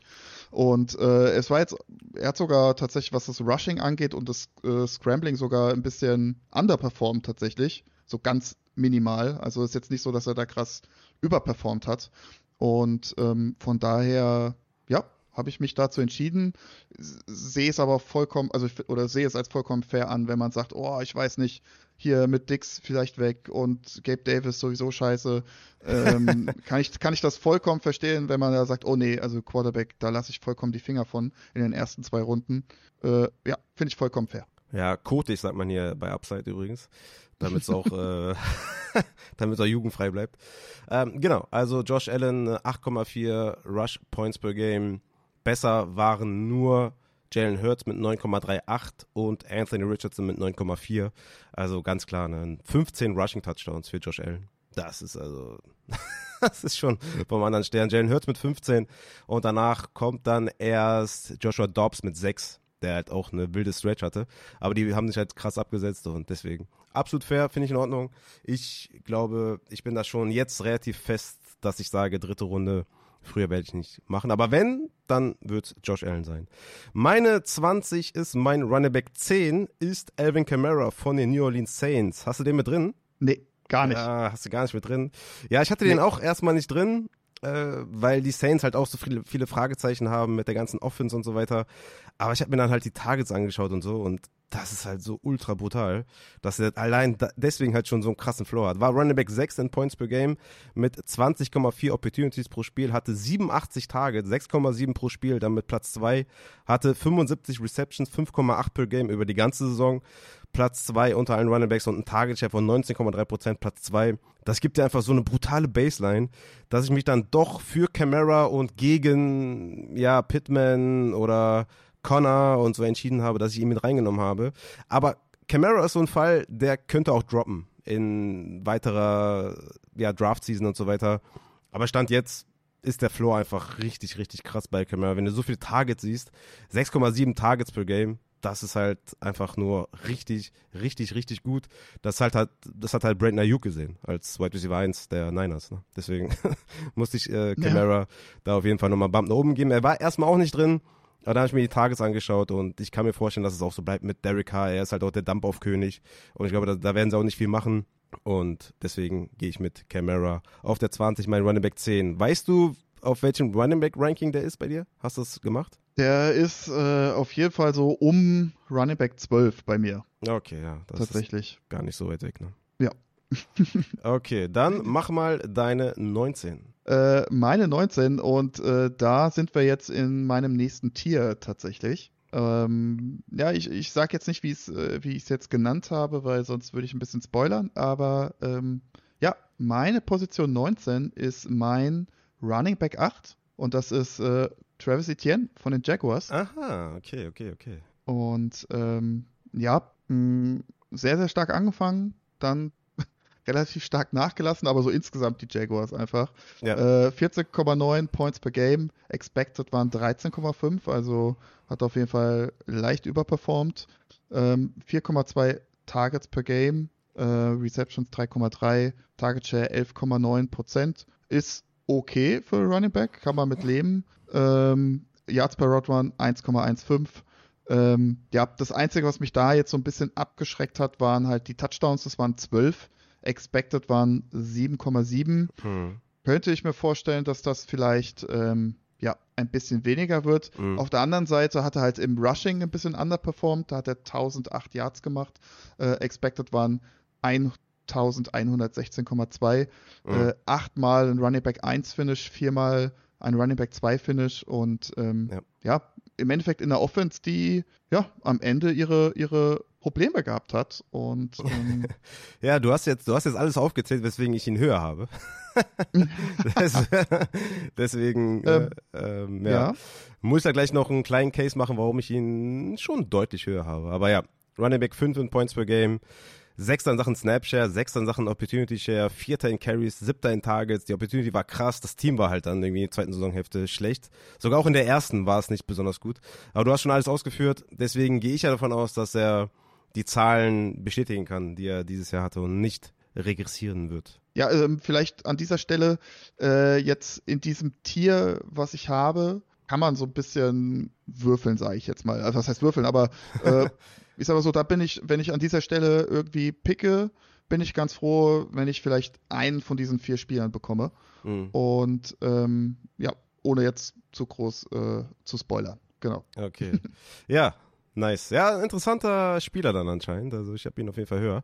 Mike Evans ist bei mir die 19, den du mhm. auf der 24 hattest. Kommt bei mir auf der 19, mein Wide Receiver 10. Wir haben, glaube ich, alles schon gesagt zu Mike Evans. Ich habe ihn etwas höher, aber ja, bin da absolut fein, wo du ihn siehst. Die, wie gesagt, die Fragezeichen sind halt so ein bisschen Canales, Baker Free Agent, er selber Free Agent, aber ich denke, das wird schon alles, äh, ist schon ein fairer Spot, glaube ich. Dann mach mal deine 18. Ja, komm, dann mach du doch. Du hast jetzt so wenig geredet. Dann mach du doch deine 18. Fang du mal an. Ja, okay, 18 ist bei mir wild. Da bin ich jetzt, äh, da bin ich gespannt. Meine 18 ist mein Wide Receiver 9, ist Garrett Wilson von den Jets. Bin ich hier etwas aggressiv? Er ist tatsächlich, ohne jetzt äh, zu viel zu spoilern, ist auch, was, dein Wide Receiver? 9. Ja, meine auch. Ah, okay. Tatsächlich. Aber etwas höher dann ja. im Overall-Ranking, ja? Richtig. Ja, okay, dann bin ich da doch nicht aggressiv genug vielleicht. Also war Wide Receiver 38 in Points per Game letztes Jahr. Ist dann jetzt die Frage, lag es an ihm? Wenn nein, werden sich seine Umstände ändern, die dazu geführt haben? Ich denke ja, nämlich, dass Aaron Rodgers Starting Quarterback sein sollte und dann auch fit sein sollte. Er hat ja Borderline dieses Jahr schon gespielt, wobei das war eine Ente in, insgesamt, glaube ich. Aber der sollte dann 2024 fit sein. Wilson hat halt eigentlich, ja, also ist halt Wahnsinn. Wenn ich jetzt die Zahlen vorlese, dann vielleicht sollte ich sie noch höher haben. Ne? Aber Targets war er Vierter unter den Wide Receivers, 30% Target Share, war damit Siebter, Dritter in Sachen Air Yard Share, war Erster in Sachen Routes Run, hat 40 Routes Run per Game. Das hat keiner, keiner hatte mehr. Fantasy Points per Game, wie gesagt, war er nur äh, Wide Receiver 38. Expected war er Wide Receiver 6. Also so eine Hardcore-Diskrepanz gibt es nur bei wenigen Spielern. Und es lag natürlich am Quarterback Catchable Target Rate war er Wide Receiver 65. Unrealized Air Yards, Wide Receiver 4, also im negativen Sinne. Also von daher, es sollte ich ihn noch höher haben, ja, Matze? Ich bin mal gespannt, wo du ihn ja. gleich hast. Ich dachte, ich bin da schon aggressiv, weil er halt so krass schlecht war insgesamt in Points per Game. Aber er war halt super gut. Also an ihm lag es ja nicht. Äh, deswegen, ja, könnte ein spannender Spieler sein, dass man den vielleicht sogar so Anfang zweite Runde hat, so wie man ihn vielleicht letztes Jahr hatte, mit den, wie man halt dachte mit Aaron Rodgers. Ne? Kann dann sein, dass er da dann wieder landet ja. einfach. Ja. Also wenn es da irgendwie einen, einen Discount gibt, sage ich jetzt mal aufgrund dieser in Anführungsstrichen schwachen Saison, äh, wäre ich natürlich super happy. Also wenn ja. man den irgendwie, weiß ich nicht, so äh, Mitte, Ende Runde 2 bekommen sollte, ja, all day. Also da bin ich, da wäre ich sehr, sehr happy. Also ich habe mir auch die Zahlen angeguckt, habe gedacht, ey, das kann es ja eigentlich nicht sein. Ne? Also boah, das tat mir so leid. Also der tat mir schon während der Saison leid, aber als ich das jetzt nochmal mir angeguckt habe, vollkommen irre. Ne? Alleine jetzt hier, ne, 1008 äh, Yards gemacht und expected waren 1334. Ne? ja, Boah. der hatte 992 unrealized Air Yards. Das ist schon echt krass. Geisteskrank. Und 0 Top 5 Finish, ne? Muss man dazu sagen. Ja, ja, ja. Boah. Ja, und Wahnsinn. die Touchdowns, die er gemacht hat, die gehen eigentlich alle auf sein Konto. Das waren entweder ja. Big Plays after the catch oder halt unglaubliche Adjustments in der Endzone.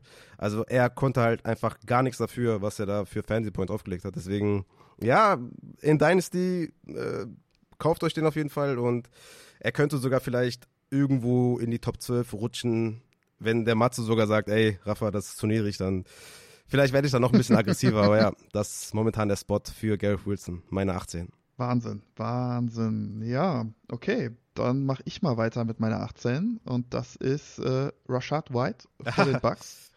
ähm, ich habe mir sehr, sehr schwer getan mit ihm, muss ich sagen, äh, weil ich äh, A, jetzt nicht so der große Fan von ihm bin, äh, weil ich ihn halt, ja, was heißt, also er hat sich schon stark verbessert auf jeden Fall. Also er hat eine, hat eine echt, echt gute Saison gespielt. Ich glaube, das hätten ihm die wenigsten insgesamt zugetraut. Ähm, Points per Game 14,3, Expected 14,3, also ja, ist jetzt ja. auch nicht so, dass er da irgendwie, ne, ja. da irgendwie groß über- und unterperformt hat. Ähm, ja, 1,26 äh, Yards per Route Run, ähm, ja, 4,1 äh, Targets per Game, äh, Receptions 3,8, also er fängt eigentlich auch fast alle Bälle, die man ihm zuwirft. Ähm, neun Touchdowns, ähm, Expected waren 9,1. Ähm, ja, was man halt sagen muss, er hat halt im Receiving Game deutlich mehr gemacht, als man, als es expected war. Ja, klar, die ganzen äh, Screens, die ne? zum Touchdown geführt haben, die. Genau. Ja. Im Umkehrschluss natürlich dann, was das Rushing angeht, äh, da waren es auch knapp 200 äh, Yards, die da mehr expected waren. Neunmal Running Back 1 Finish, fünfmal Running Back 2. Ähm, auch das in der Offense, die tendenziell eher ins untere Drittel gehört. Und äh, von daher ja, musste ich diese Leistung irgendwie irgendwo anerkennen. Und ähm, von daher, ja, ich gehe jetzt auch mal stark davon aus, dass man auf Running Back nichts äh, großartig machen wird. Ich glaube, da haben die Buccaneers einfach ganz andere Baustellen, sei es jetzt Quarterback. Äh, ich glaube, in der Defense gibt es auch viele, viele Spieler, die da äh, gehalten werden müssen. Mike Evans auch noch. Und ähm, ja, von daher gehe ich stark davon aus, dass es keine großartige Gefahr auf der äh, zweiten Running Back Position bei den Bucks geben wird. Und ähm, ich denke, White wird irgendwie irgendwo so einen ja, grundsoliden Floor haben, ähnlich wie das vielleicht jetzt Joe Mixon ist. Also ich sag jetzt mal so dieser vielleicht klassische unsexy Pick, aber der dich halt dann doch irgendwo weiterbringt und ist halt mein Running Back 7 dementsprechend. Wobei, ob man da jetzt, wie gesagt, Etienne oder White äh, vorsieht, ich glaube, äh, die, die Offense von Jaguars hat potenziell Stand heute ein bisschen mehr Upside. Ähm, ja, genau. Kann man so oder so argumentieren. Ja, alles, was du gesagt hast, hat mich dazu geführt, ihn auf die 17 zu packen. Rashad White ist mein mm, Running Back 9. Ja, cool. Overall 17.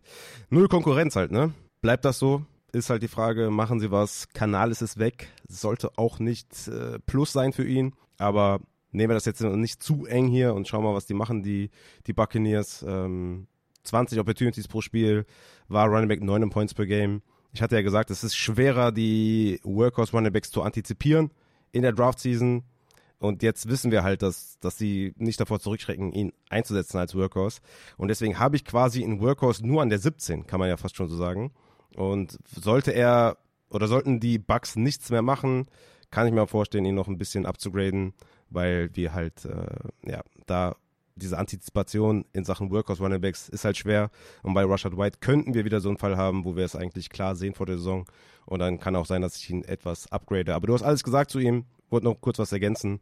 Deswegen ist es meine 17, Rashad White. Wer ist deine 17? Ja, meine 17, äh, es geht munter weiter mit den Running Backs, ist mein Running Back 6, äh, Jamir Gibbs von den Lions. Boah, crazy. Den habe ich auch höher. Den hast du auch höher. Ja, ähm, eigentlich talent-wise und äh, Points per Game-wise sollte man das auch, aber ich, ich, ich, ähm, wie soll ich sagen, ich hat, habe irgendwie so, wie soll ich sagen, so ein bisschen, ich, ich sträube mich davor, so einen Running Back relativ früh zu picken, wo ich weiß, da gibt es halt auf jeden Fall noch einen ganz guten zweiten Running Back, der halt auch irgendwie äh, seine, seine Touches bekommen wird und ähm, ich weiß, Jamir Gibbs hat gerade so mit Hinblick dann auf die zweite Saisonhälfte ähm, Monty immer mehr den Rang abgelaufen, was die äh, Snapshare angeht und ähm, jetzt nicht zwingend,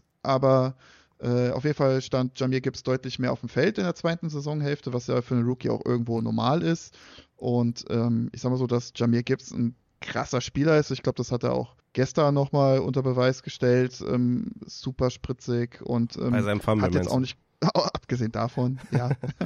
Aber ähm, ja, auch in so einem Team, ne, wo es, wo es äh, Laporta gibt und St. Brown hatte einen Target Share von 14,9, also 15 Prozent. Äh, das ist echt gut. Äh, Touchdowns hat er elf Stück gemacht, natürlich eine, eine richtig geile Offense gehabt. Ähm, ich denke, das wird auch nächstes Jahr so bleiben, auch wenn da höchstwahrscheinlich der UC äh, einen neuen Head äh, annehmen wird. Ähm, ja, und von daher fünfmal Top 5 Finish deswegen habe ich ihn so weit unten einfach, weil ich da so ein bisschen noch Angst habe vor Monty und halt, äh, ja, auch der Red Zone tatsächlich dann. Mm, ja, Red Zone haben sich irgendwann auch komplett geteilt.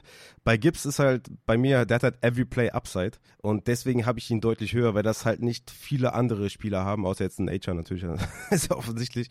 Aber Every Play Upside war schon Running Back 7 in Points per Game, obwohl er die ersten Wochen nichts gesehen hat, weißt du, und eher so, ja. ähm, ähm, eher die zweite Saisonhälfte dann halt mehr gesehen hat, hatte 17 Opportunities pro Spiel. Ich denke, das wird sich auch nicht großartig ändern. Wir werden da Gibbs und Montgomery haben, aber mit diesem krassen Upside, was er mitbringt im Receiving, auch mit seinem, mit seinem Rushing, ich denke einfach, dass er dir Wochen gewinnt, so wie letztes Jahr auch.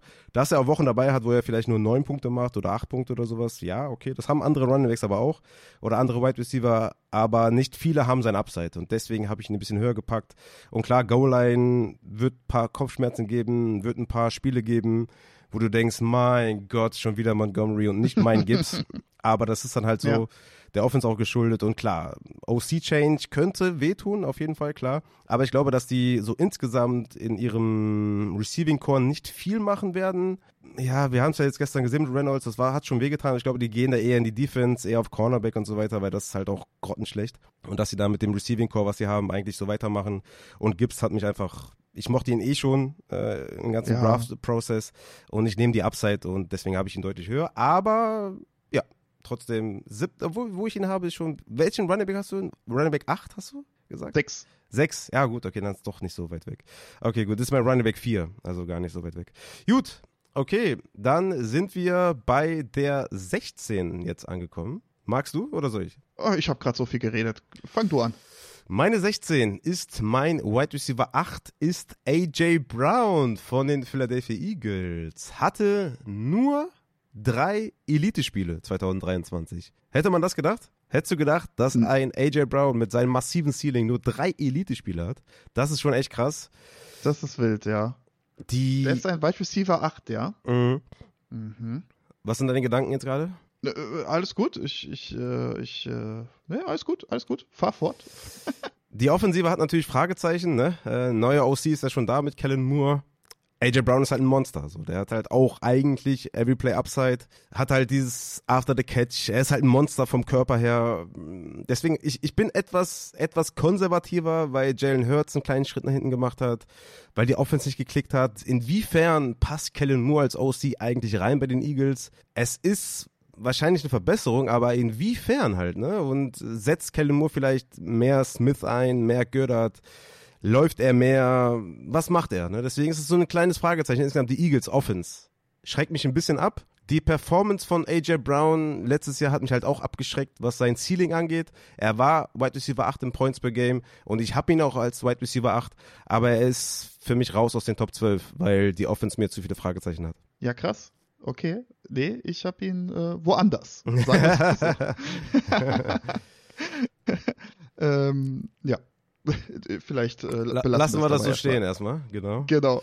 Wer ist deine 16? Äh, ja, da habe ich mir auch, muss ich sagen, habe ich mir sehr schwer getan. Ähm, ich mache weiter mit einem Running Back tatsächlich und das ist dann der Abschluss von meinem vierten Tier. Das ist äh, dann ja mein, mein Running Back Tier, wo ich, sage ich jetzt mal, Richtung Ende zweiter Runde äh, ja die vermeintlichen Running Backs habe, wo ich mir relativ sicher bin, wo ich weiß, was ich bekomme, äh, was das Backfield zumindest angeht und vermeintlich auch wahrscheinlich die Offense. Und das ist äh, Jonathan Taylor bei mir. Oh, okay. Ist ja, mein ein Stück höher. Running Back 5 und ähm, ja, 13,4 Points per Game, 15 expected, also ja, bisschen deutlicher doch underperformed. Ähm, und ja, hatte eine solchen Saison, ne, ging ja schon los mit äh, Verletzung, Schrägstrich, ähm, Streik, nenne ich es jetzt einfach mal. Und äh, dann nochmal in Season bisschen äh, Struggle gehabt und ähm, wo ich aber ja relativ klar von einer Bounce-Back-Saison ausgehe. Und ich denke, das Backfield ist relativ klar. Ich denke, äh, das hat man deutlich gesehen. Wenn Taylor fit ist und spielen kann, ist er auch Workhorse und ähm, bekommt die Snaps, die er, die er äh, braucht. Und ähm, ja, deswegen bin ich mir ziemlich sicher, dass wir da nächstes Jahr, so, sofern keine Verletzungen in der, in der Preseason passieren werden, äh, ja, dass wir da wieder einen guten und fitten Taylor sehen werden. Ja, und deswegen habe ich ihn auch viermal, ja. Deswegen habe ich ihn auch deutlich höher, muss ich sagen, weil es einer der wenigen klaren Workhorses ist, der auch Upside mitbringt insgesamt und man muss seine Saison einfach ein bisschen differenzierter betrachten. Ich habe mir halt nur die Spiele angeschaut mit über 50% Snaps, das heißt Spiele, ja. wo er nicht mit Verletzung raus ist und Spiele, wo er nicht von Verletzung zurückkam und wo Zach Moss genau. einfach noch viel gesehen hat. Da hat er halt fünf Spiele eigentlich nur 2023. Einmal 22 Opportunities, 19,5 Fantasy Points, 14 Opportunities, 10 Punkte, 23 Opportunities, 15,4 Punkte, 24 Opportunities, 14 Punkte und 15 Opportunities, 21 Punkte. Ja, das ist für mich dann eigentlich schon äh, klarer Top 12 Spieler. Deswegen bin ich da ja. deutlich höher. Und ich denke auch, also er hat im, ja, im Receiving underperformed. Ähm, ich denke, das könnte auch noch mal vielleicht ein Ticket nach oben gehen. Ähm, ja, viermal Running Back 1, viermal Running Back 2 Finish. Ähm, nur sieben Touchdowns. Äh, das ist eigentlich für die Anzahl an Spiele, die er gemacht hat, gar nicht mal so schlecht. Aber ähm, ich denke auch jetzt äh, auf eine gesamte Saison hingesehen ist das jetzt keine Zahl, wo man Angst haben muss, dass es da äh, eine Regression geben sollte. 6,7 waren expected. Und ähm, ja, vielleicht bin ich da ein bisschen äh, zu niedrig. Das kann durchaus sein. Aber ist auf jeden Fall so dieses Tier an Running Backs, wo ich mir ja sehr, sehr sicher bin, dass, äh, ja, dass man da kein böses Erwachen haben wird.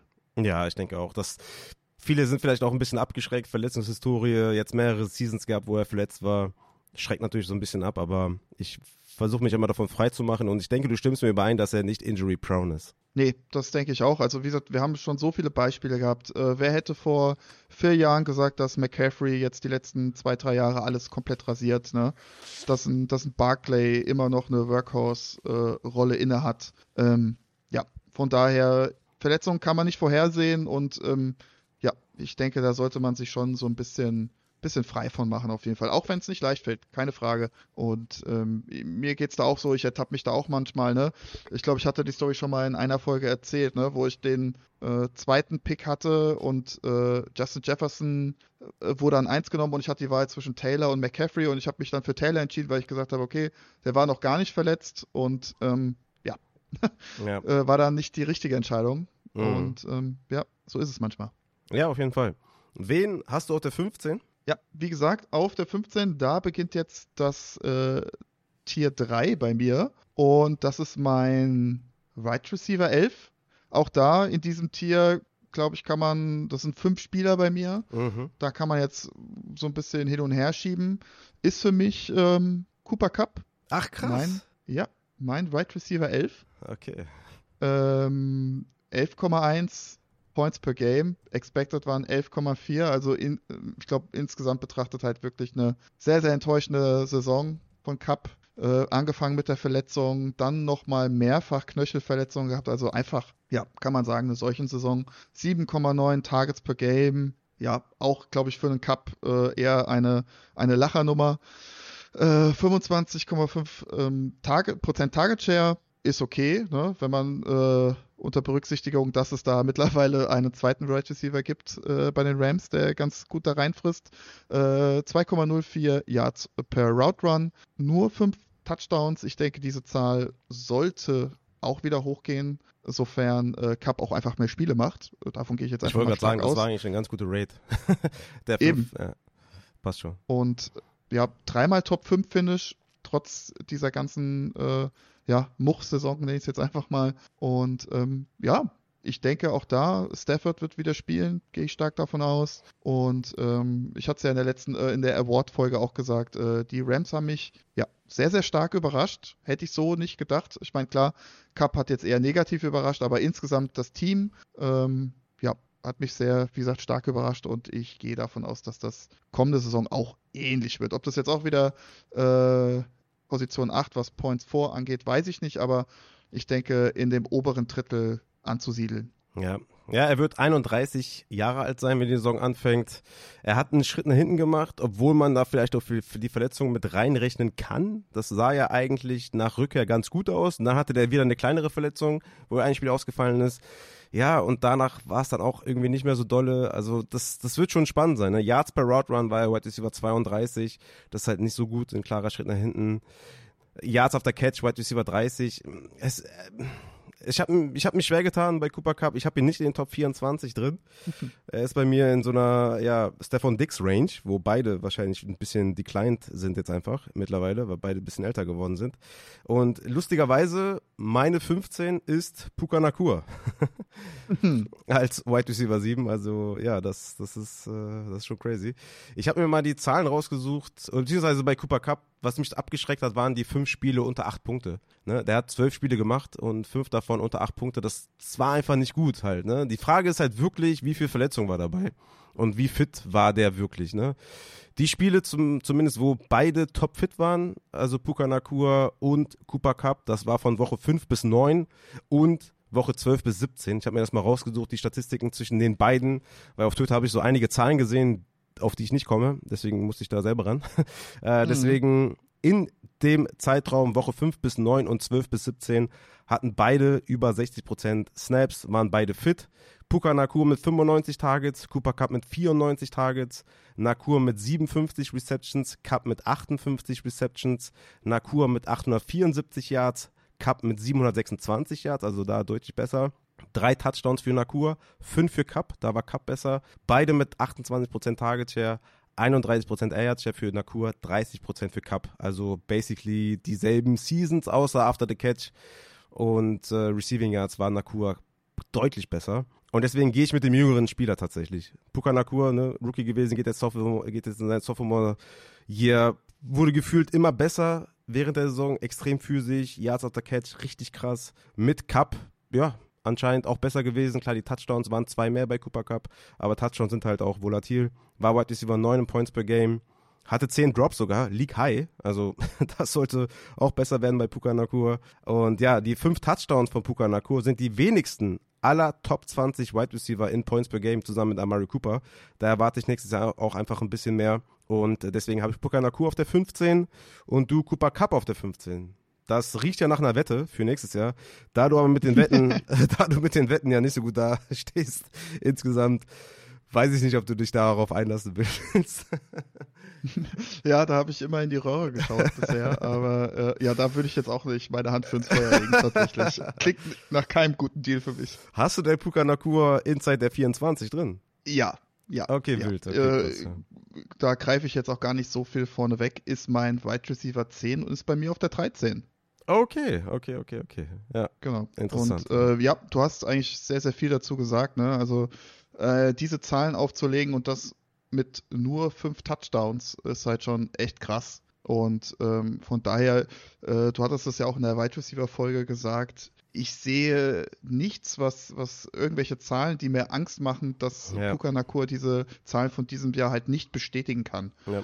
Ähm, wenn er wenn er jetzt irgendwie, weiß ich nicht, 15 Touchdowns gemacht hätte, ich sagt, okay, oh, weiß ich nicht, ja, oder oder weiß ich nicht, also super viele äh, mehr Receptions, keine Ahnung, aber ja, ist alles nicht der Fall und von daher und äh, auch das ist dann so ein Punkt, wo ich mir halt bei Cooper Cup gedacht habe, am Ende des Tages tut es ihm vielleicht ga, ganz gut, dass es da jemanden gibt, der da wirklich für Aufsehen sorgt. Und ähm, von daher würde ich vielleicht Cooper Cup ähm, ja, nicht ganz abschreiben. Nee, nee. Vielleicht habe ich ihn jetzt auch einfach zu, zu, äh, zu hoch gerankt, weil ich noch an ihm hänge. Mhm. Ich war ja ein Believer, trotz Hamstring-Verletzung, wie ihr alle wisst. Ja, ich, ich ähm, war auch Believer. Ja. Aber die Saison war dann so ein bisschen, ja, hat halt äh, underperformed und ich weiß halt nicht, mit 31, ob du da mit dem Spielstil, den Cooper Cup hat, halt auch diese Yards after Catch und sowas physisch wie weit dein Körper dich da trägt. Deswegen gehe ich eher mit dem jungen Spieler, aber ich habe ihn jetzt auch nicht weit weg von der Top 28 oder Top 30 oder so. Aber da in der mhm. Range mhm. ist er mir zu unsicher tatsächlich, Cooper Cup. Ich sehe ihn eher in der dritten Runde als jetzt irgendwie Mitte zweite. Okay, ja, fair. Okay, meine ähm, 14 mache ich jetzt. Dann kannst du danach mhm. deine 14 machen. Meine 14 ja. ist mein Wide Receiver 6 ist Keenan Allen von den Chargers. Den hast du höher, ne? Nee. Nee, nee. hast du raus? Den habe ich komplett raus. Ah, den habe ich komplett gestrichen, tatsächlich. Das gibt's doch ja. gar nicht. Ja, wild. Jetzt habe ich gerade den, den Case gemacht für Alter bei, äh, bei Cup und komme dann mit Keen Allen um die Ecke. Aber ja, Keen Allen, wieder mal eine Bombensaison gespielt. Nur drei Spiele unter zehn Fantasy-Punkte äh, gemacht. Ne? Bei Cooper Cup sah das ganz anders aus. 11,5 Tages pro Spiel. Die meisten unter allen Wide Receivers für Keenan Allen. Die Frage ist hier natürlich, und da, die Frage stellst du dir wahrscheinlich auch, draften die Chargers früh Wide Receiver? Wer, wer wird Offensive Coordinator? Das ist halt so ein bisschen die Frage. Ich glaube, der wird einfach so crystal clear einen hohen Floor haben und das einfach wieder bestätigen. Ich sehe da einfach auch wieder nicht, wie das decline soll.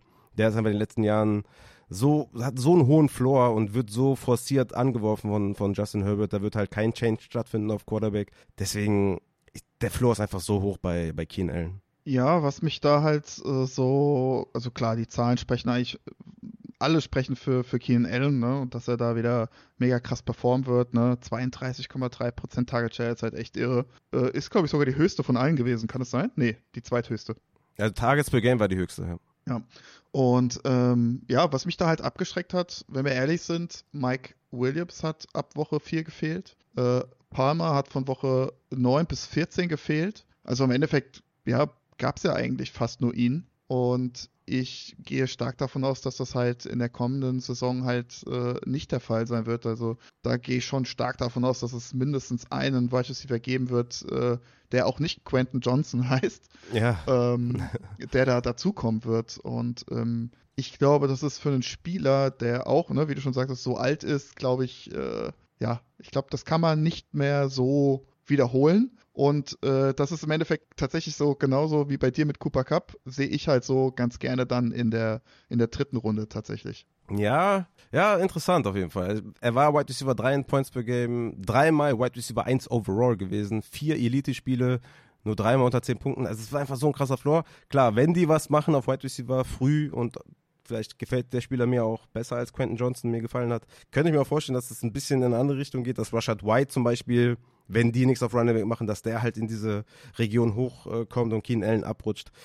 Aber ja, Stand jetzt bin ich da immer noch, bin ich da zuversichtlich eigentlich mit Keen Allen und äh, Justin Herbert auf der 14. Wen hast du auf der 14? Ja, das war jetzt wieder so ein Spieler, da habe ich jetzt ähm, ja mal so meine Bauchschmerzen so ein bisschen zur Seite gelegt und das ist äh, Kyron Williams bei mir. Ja. Ist Running Back 4, ist äh, ja wie gesagt bei mir auf der 14.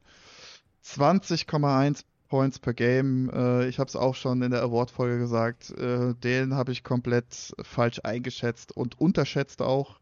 Ähm, ja, wie gesagt, 20,1 Punkte Points per Game, 18,6 expected, leicht überperformt, aber insgesamt trotzdem auch eine gespielt. Ja, geisteskranke Saison gespielt. Ne? Also gerade so Receiving Game hat er sogar underperformed, dafür halt im Rushing krass überperformt.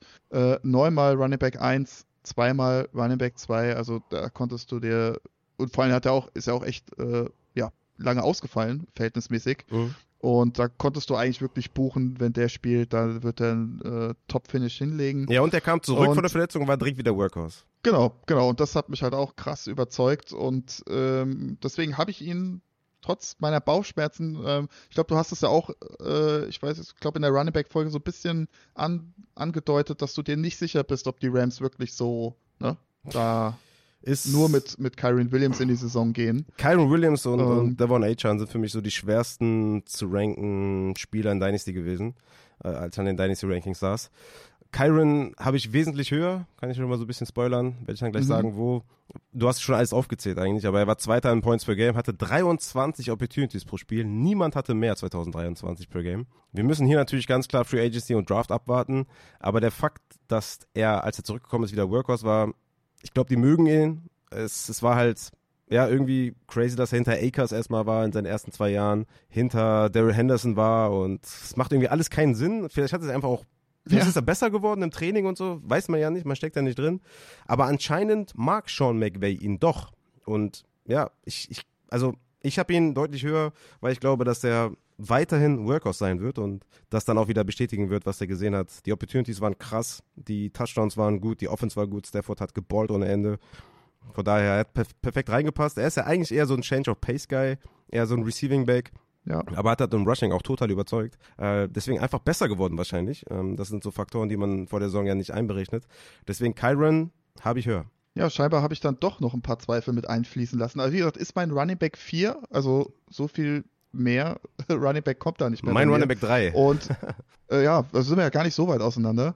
Und äh, wenn da jetzt wirklich gar nichts mehr passieren sollte, dann ist es natürlich, ich glaube, da kommt man nicht drum rum, auf jeden Fall ein First Rounder. Ja. Und, ich habe halt ähm, sieben Running Backs in den Top 12, deswegen. Ja. Ja, krass. Obwohl du gesagt hast in der Running Back-Folge, es ist schwerer, die ausfindig zu machen. Genau, ich habe halt versucht, die ausfindig zu machen. Achso, hast du halt, klar, logisch. Also einfach auf Raffa hören und dann äh, haben wir alle Running, alle Backfields safe. Ja, genau, weil weniger Workhorses haben wir ja nicht, das haben wir ja festgestellt in der Running Back Folge, nur ist es schwerer, die zu sehen und ich habe mir hier und da Genau. eingebildet, die gesehen zu haben, deswegen. Ja. Dann machen Ja. wir weiter mit der 13. Das ist Puka Nakua bei mir. Also Genau. können wir kurz halten.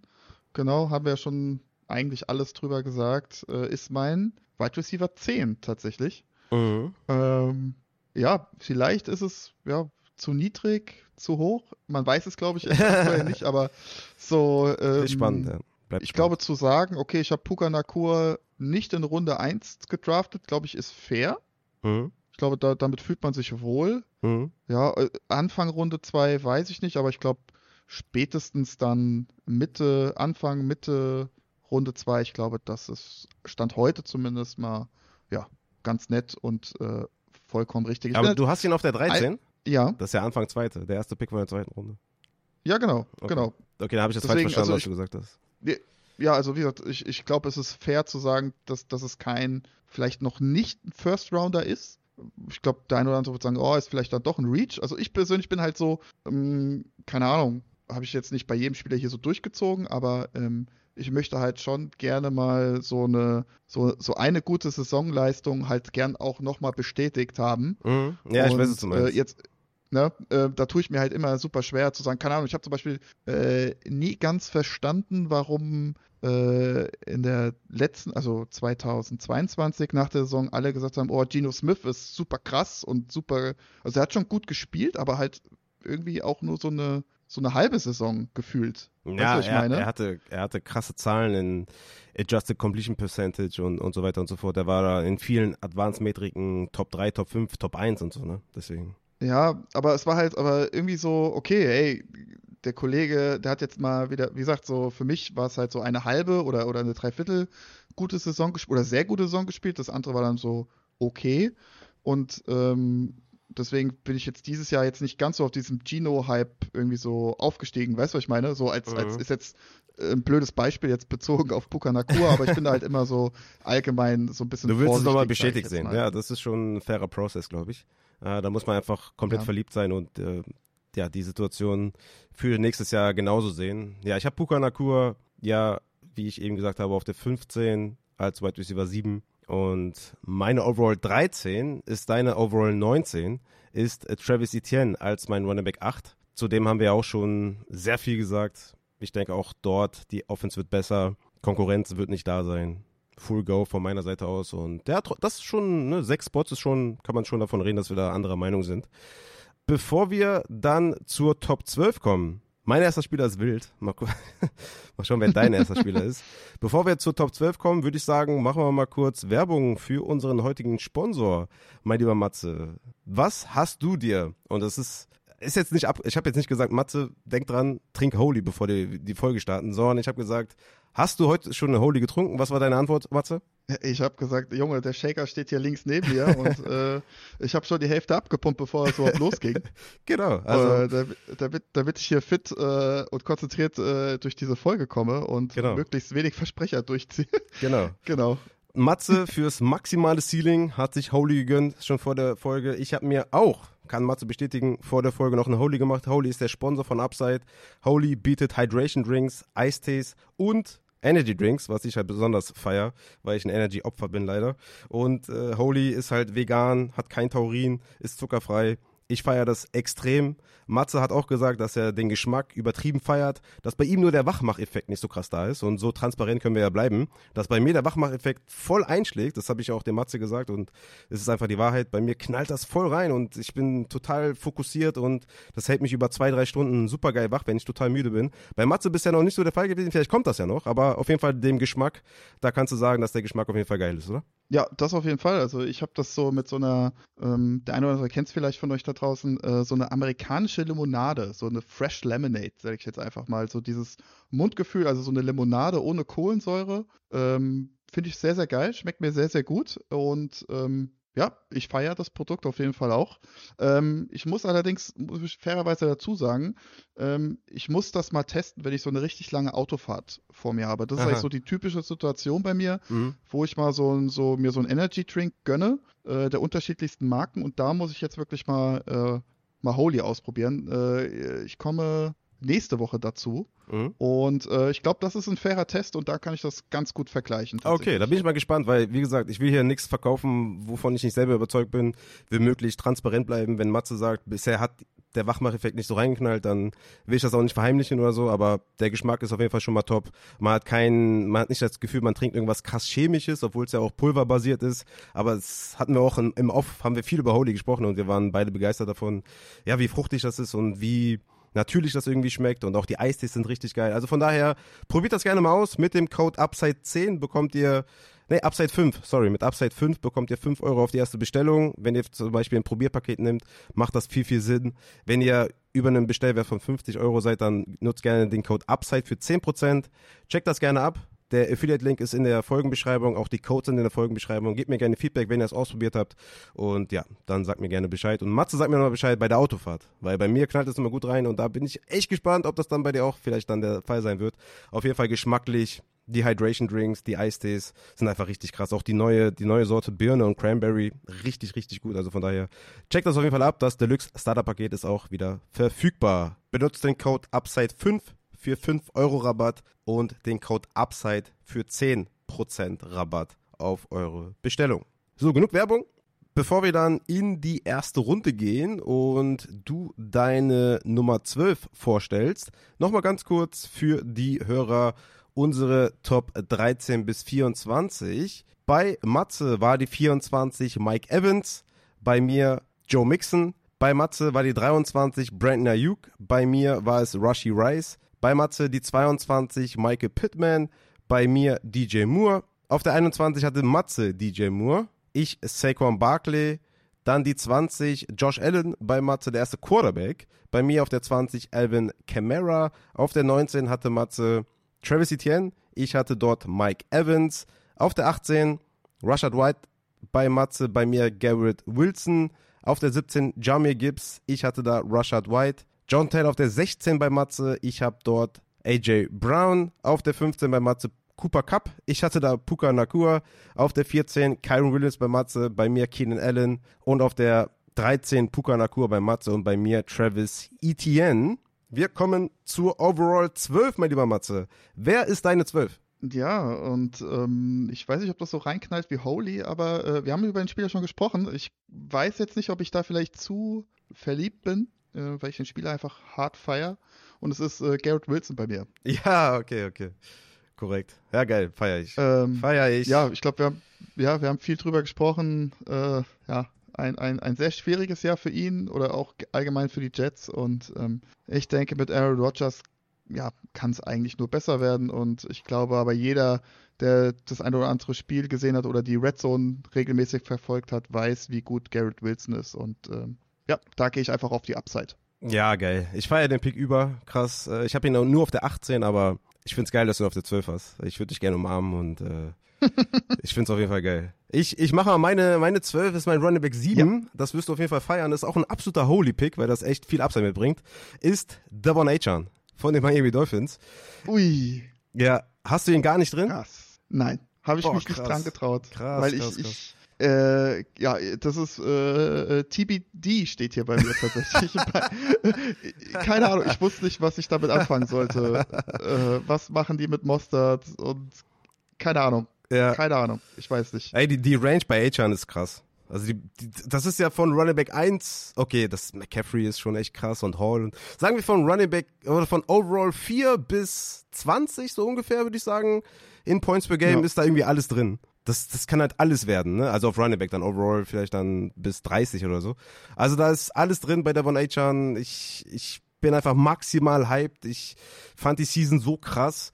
Und wir haben acht Spiele als Running Back 1 bzw. Running Back 1b gesehen von Devon Achan. Seine Per-Game-Werte waren 11,3 Carries, 4,2 Targets, also 15,5 Opportunities pro Spiel, 115 Total Yards per Game, 1,25 Total Touchdowns per Game, 4,6 First Downs per Game, insgesamt 20 Big Plays bei acht bis zehn Spielen, je nachdem, welche Injury man reinnimmt, welche man rausnimmt. Ne? Er hatte eigentlich zehn gemacht, aber eigentlich waren es nur acht. Ist ein bisschen schwer zu sagen, aber 20 Big Plays aufgelegt, war Points per Game, Running Back 4, 8 Yards per Carry, die meisten unter allen Running Backs. Er hat einfach wie am College gespielt. Ich habe ihm das nicht zugetraut. Und eine Sache traue ich ihm immer noch nicht zu, einen Workhouse-Status. Aber braucht er nicht. Meiner Meinung nach braucht er nur 15 Opportunities pro Spiel, hat wie Torres Etienne oder ähm, ja, wen soll man noch nennen, irgendwie auf, auf Running Back, die so Every Play Upside haben. Jamie Gibbs äh, fällt mir da jetzt ein. Das hat halt Devon Achan auch. Plus noch mehr Ceiling. Ich glaube, ein höheres Ceiling wirst du schwer finden auf Running Back. Und ich drafte das und nehme mir gerne die Hardcore-Spiele mit, wo er unglaublich performt. Und ja, es, es ist ein bisschen schwer, die Injury mit einzuberechnen, ob, er, ob sein Körper das aushält, mehr zu sehen. Ich glaube nicht, dass sie ihm mehr geben. Ich glaube, der wird so ein Aaron Jones-Verschnitt, der so seine 15 Opportunities sieht, super effizient sein wird. Und deswegen ist er mein letzter Spieler in der ersten Runde, mein Running Back 7, Overall 12, Achan und äh, maximales Ceiling halt, wenn du den pickst. Ja, vollkommen fair. Und ja, hier am Ende, wer weiß, was sich, was sich da bei den Dolphins vielleicht im Backfield noch tut. Ähm, ist für mich auch so ähnlich so, so ein Kyrian Williams-Fall, wo ich ihm stand jetzt heute nicht diese, diese Workhorse Rolle einfach zutraue. Echt? Und am Ende. Also du traust es Kyron gar nicht zu, obwohl er es hatte? Nee, ich, ähm, äh, zugetraut habe, Entschuldigung. Mm, ah, okay. in, der, in der, in der, ne? mm. also vor der Saison. Mm. Und äh, vielleicht tatsächlich könnte es so jetzt bei The One Chan auch so sein, wo ich halt, wie du schon sagtest, ne, vom Körperbau, vom Spieltyp her. Ja, ne, deswegen, Workhorse will, will ich auch gar nicht sehen bei ihm, Workhorse. Ich will das gar nicht haben. ist ähnlich wie bei Aaron Jones, hatte ich auch immer schon gesagt zu Aaron Jones, der ist kein Workhorse-Type-Off. Ich will das bei Achan auch nicht sehen. Ich wollte es eigentlich auch lange bei Eckler nicht sehen, weil ich immer dann Angst vor einer Verletzung hatte wegen dem Körperbau und so.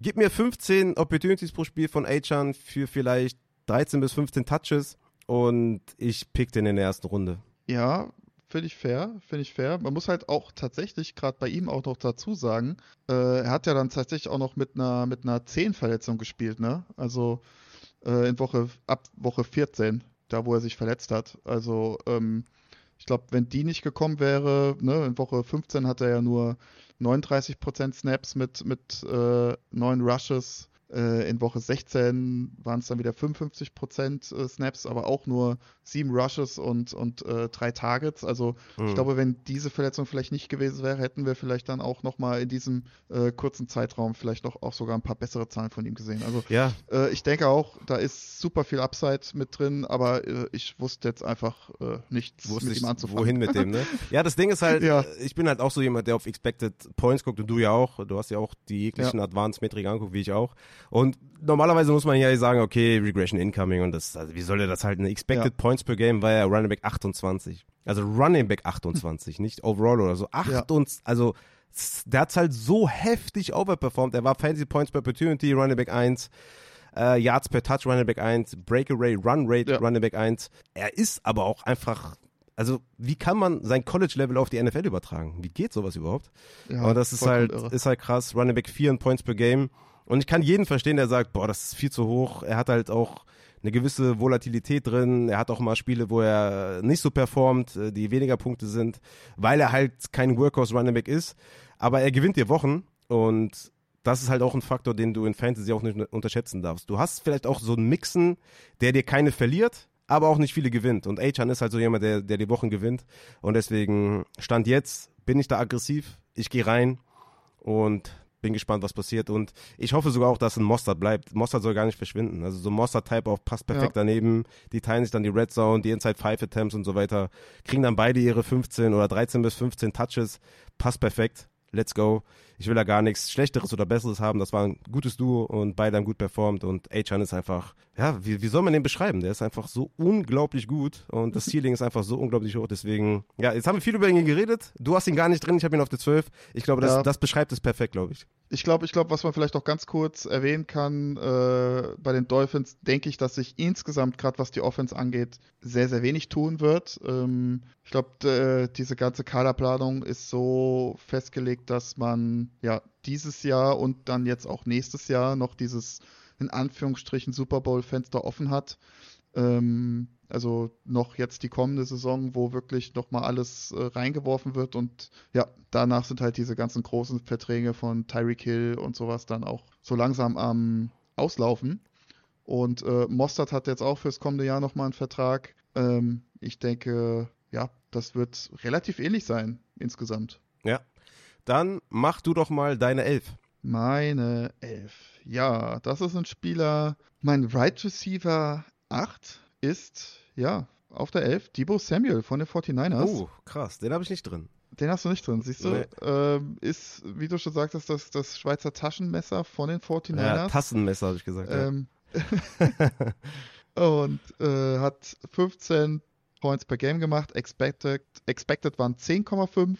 Natürlich äh, krass overperformed insgesamt. Aber ähm, ja, ich hatte es, glaube ich, auch bei Ayuk schon gesagt, die 49ers werden gerade auch in der Offense, denke ich, genauso aufgestellt sein wie dieses Jahr. Und ähm, ja, ich sehe da jetzt wenig. Gut, Touchdowns ist halt so ein großes Thema, ne? Äh, waren 12 Touchdowns expect, äh, gemacht, 6,7 nur expected. Aber, also aber nur, ich glaube aber nur receiving expected 6,5, oder? Weil er hatte ja 5 Rushing. Musst du mal schauen, ob bei den Rushing auch expected. Oh, das kann natürlich sein, dass ich das, dass ich das. Äh ja, ja, ich glaube schon. War nur expected äh, Receiving 6,5, glaube ich. Ich check das mal eben. Kannst du ruhig weitermachen. Nee, nee, sind, sind zwölf Touchdowns insgesamt tatsächlich. Genau. Nee, ich habe schon beides zusammen. Ah, okay, super. Genau. Okay, perfekt. Ja, ich habe beides zusammen okay, gemacht. Okay, sorry. Ja. Und, ähm, nee, alles gut. Und ähm, das kann natürlich sein, aber ähm, ja, ist, hat dieses Jahr ein krasses Comeback hingelegt.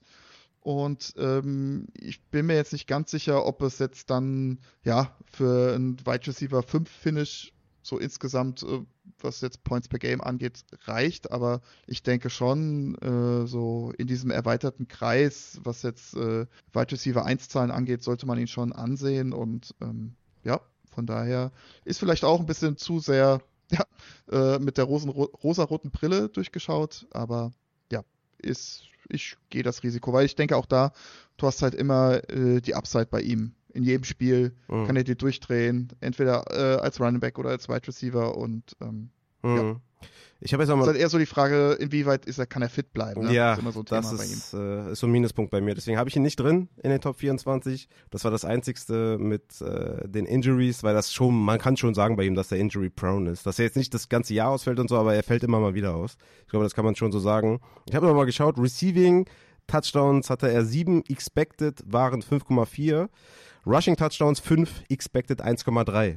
Also, ne? Also ich sage auch immer, expected ist halt immer der durchschnittliche Wert ne, von einem Spieler ja. mit seiner Opportunity. Dass ein Debo Samuel das outperformt, ist, weil Debo Samuel kein durchschnittlicher Spieler ist, sondern besser ist. Deswegen ist es klar, dass es outperformt.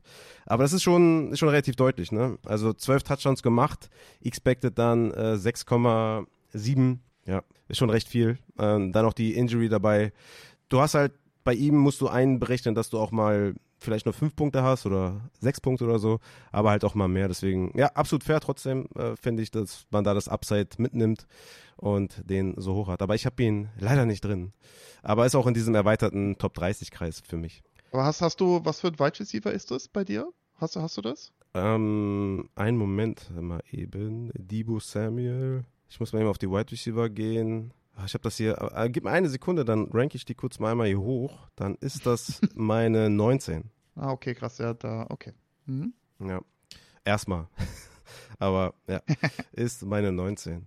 Ja, ich habe so andere klare Wide Receiver da drüber, die halt wirklich Fulltime Wide Receiver sind. Ne? Chris Olave habe ich drüber, Michael Pittman, Ayuk. Ich habe die Higgins drüber, wo man natürlich abwarten muss, wo der landet. Stefan Dix drüber, Cooper Cup, Rushy Rice, DJ Moore. Ja, und deswegen, da ist, mhm. da ist halt dahinter. Vor diesen klaren Einser des Teams, sage ich jetzt mal, außer T. Higgins, wo man jetzt abwarten muss, aber ja. ja. deswegen, so kommt das dann zustande.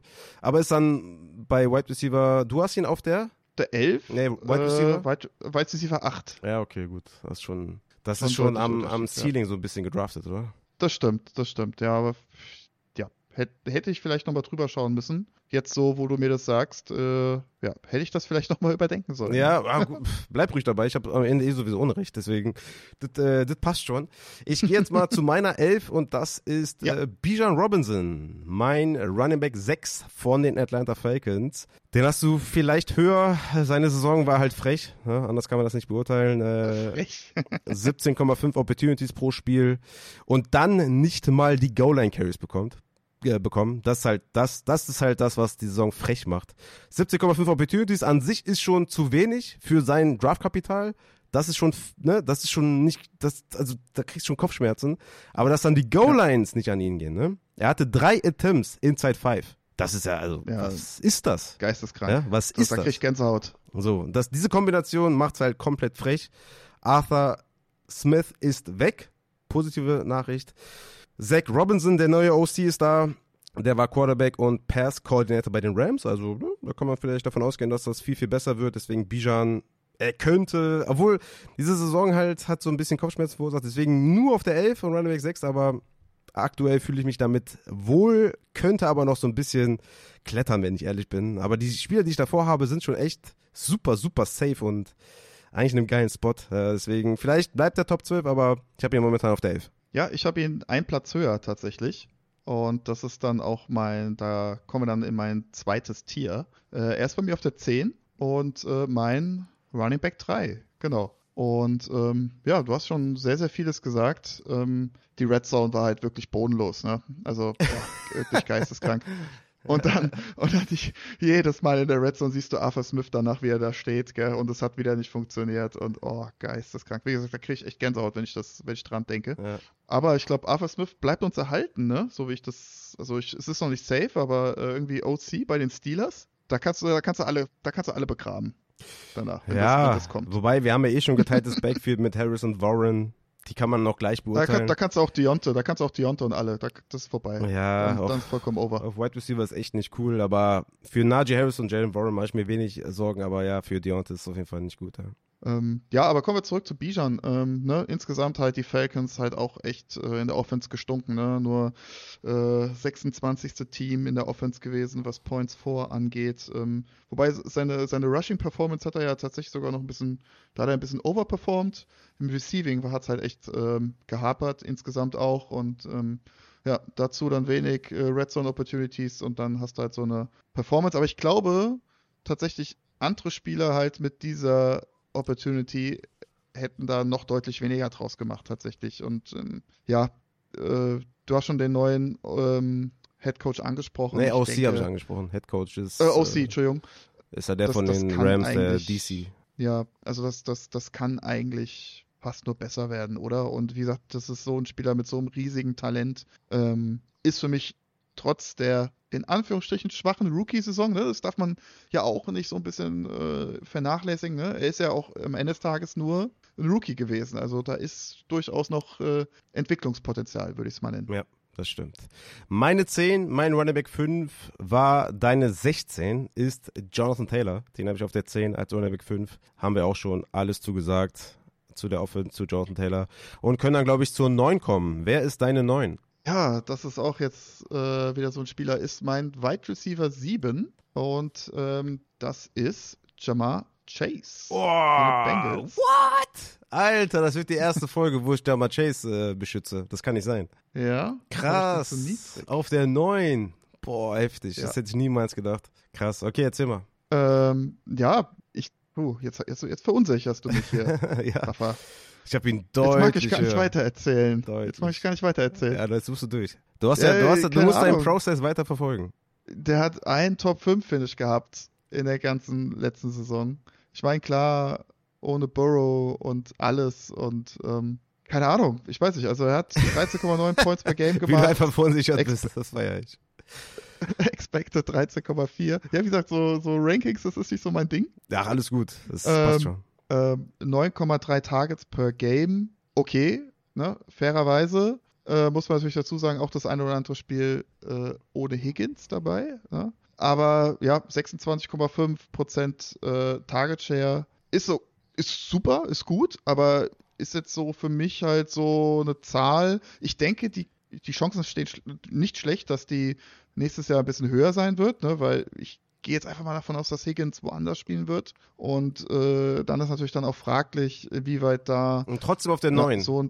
Ja, schon irgendwie, weil ich die Heftig. anderen Spieler. Das ist echt krass. Ich weiß nicht, die anderen Spieler habe ich da irgendwie höher. Okay, der eine, der eine Spieler, der, der, bei mir als nächstes kommt, den habe ich wahrscheinlich ein bisschen zu hoch. Aber ja, ich weiß nicht, irgendwie ist er da bei mir gelandet. Ich weiß nicht. Es ist, es, Aber dann- es, ist, es ist soweit. Ich, ich, war, ich war niemals höher bei Jama Chase. Äh, ich, ich war immer der Hater. Und äh, Ja. ich sollte damit unglücklicherweise auch recht behalten in der Vergangenheit, dass er halt kein Ja. Top 3 Wide Receiver oder Top 3 Overall Spieler war. Und jetzt stehe ich da und äh, hab ihn mega hoch, weil T. Higgins wird Free Agent. Und das ist halt, ich frage mich halt, wo sind die Raketen-Emojis bei Jama Chase? Und du hast ihn auf der 9. Ich wollte, ich wollte dich fragen, wo sind die Raketen-Emojis? Aber, also das Einzige, wa- was sein Ranking bei mir verändern könnte, ist halt die Timeline von Burrow. Aber der sollte halt komplett drin sein und topfit sein in Woche 1. ja, doch. Und mit Ja. dem Abgang von Higgins habe ich ihn viel weiter höher, als du ihn hast. Okay. Okay, er ist dann dein Wide Receiver. Ich will es nicht. Oder willst du es nicht Ah, verraten? nee, du nee, nee, verraten? Okay. Das, Okay, alles gut. Dann warten wir noch.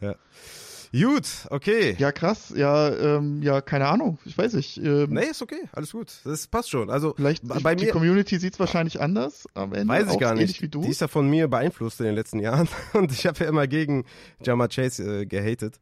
Äh, allerdings mit T. Higgins und jetzt stehen wir da und T. Higgins wird nicht mehr da sein, wahrscheinlich. Und dann, wie gesagt, dann ist Bahn frei mit Higgins. Ja, finde ich den Spot auch gar nicht so schlecht.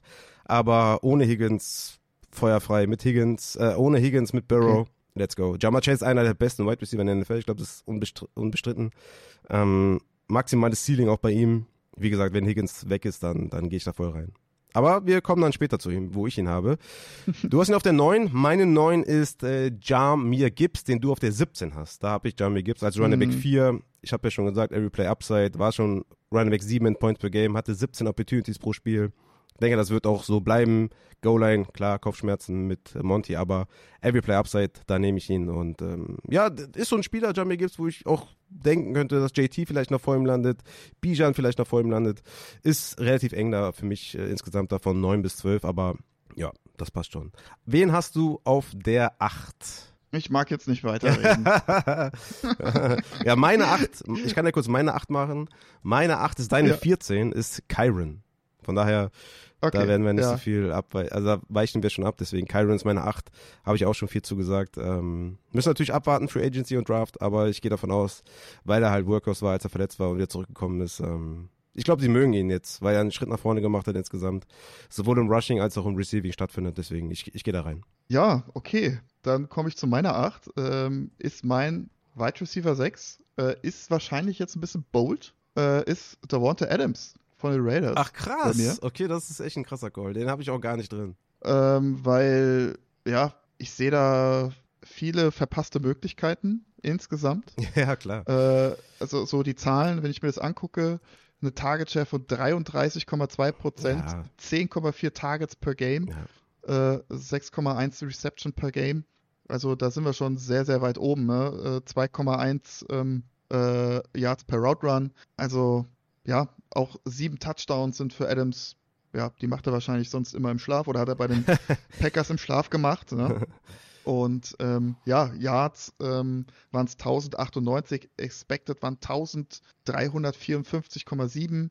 Ähm, ja, nur zwei Top 5 Finishes und das ja bei einem sehr, sehr schlechten Quarterback-Play. Und trotzdem solche Zahlen aufzulegen, ähm, glaube ich, ist auch nicht selbstverständlich. Und ich meine, klar, alle äh, Adams-Owner waren dieses Jahr sehr enttäuscht und man hatte irgendwie gedacht, okay, mit Jimmy Garoppolo, das wird schon irgendwie.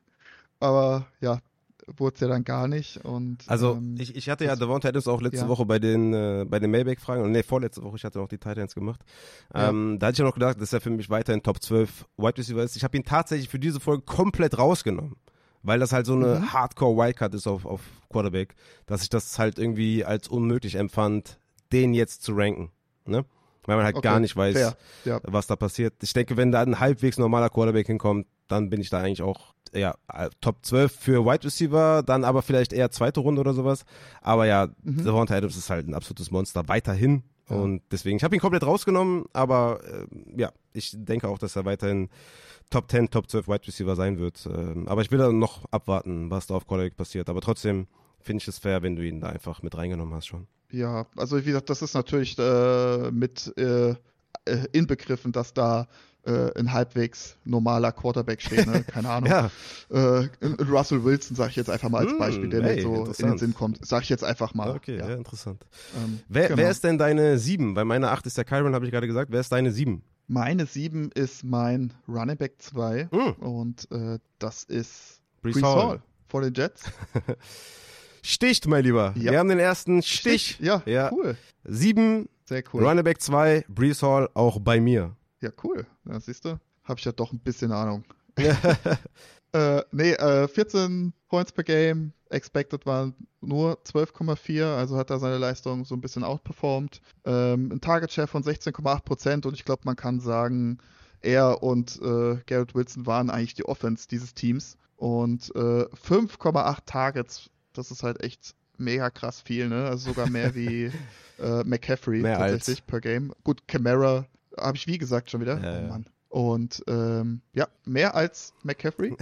und ähm, ja, 1,8 Yards per Route Run, 9 Touchdowns. Muss man halt auch erstmal schaffen, so insgesamt, ne, bei dem Team.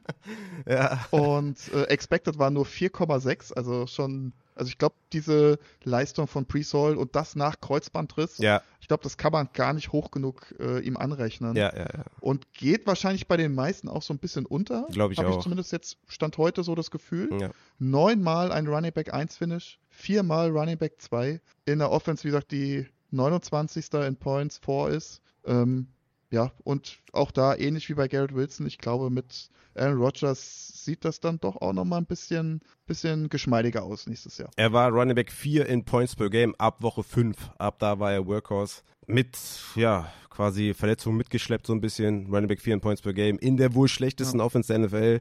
Zusammen mit den Giants und keine Ahnung, wer da noch. Also, ne, das ist schon, glaube ich, so Bottom. Äh, Jets, Giants war schon extrem.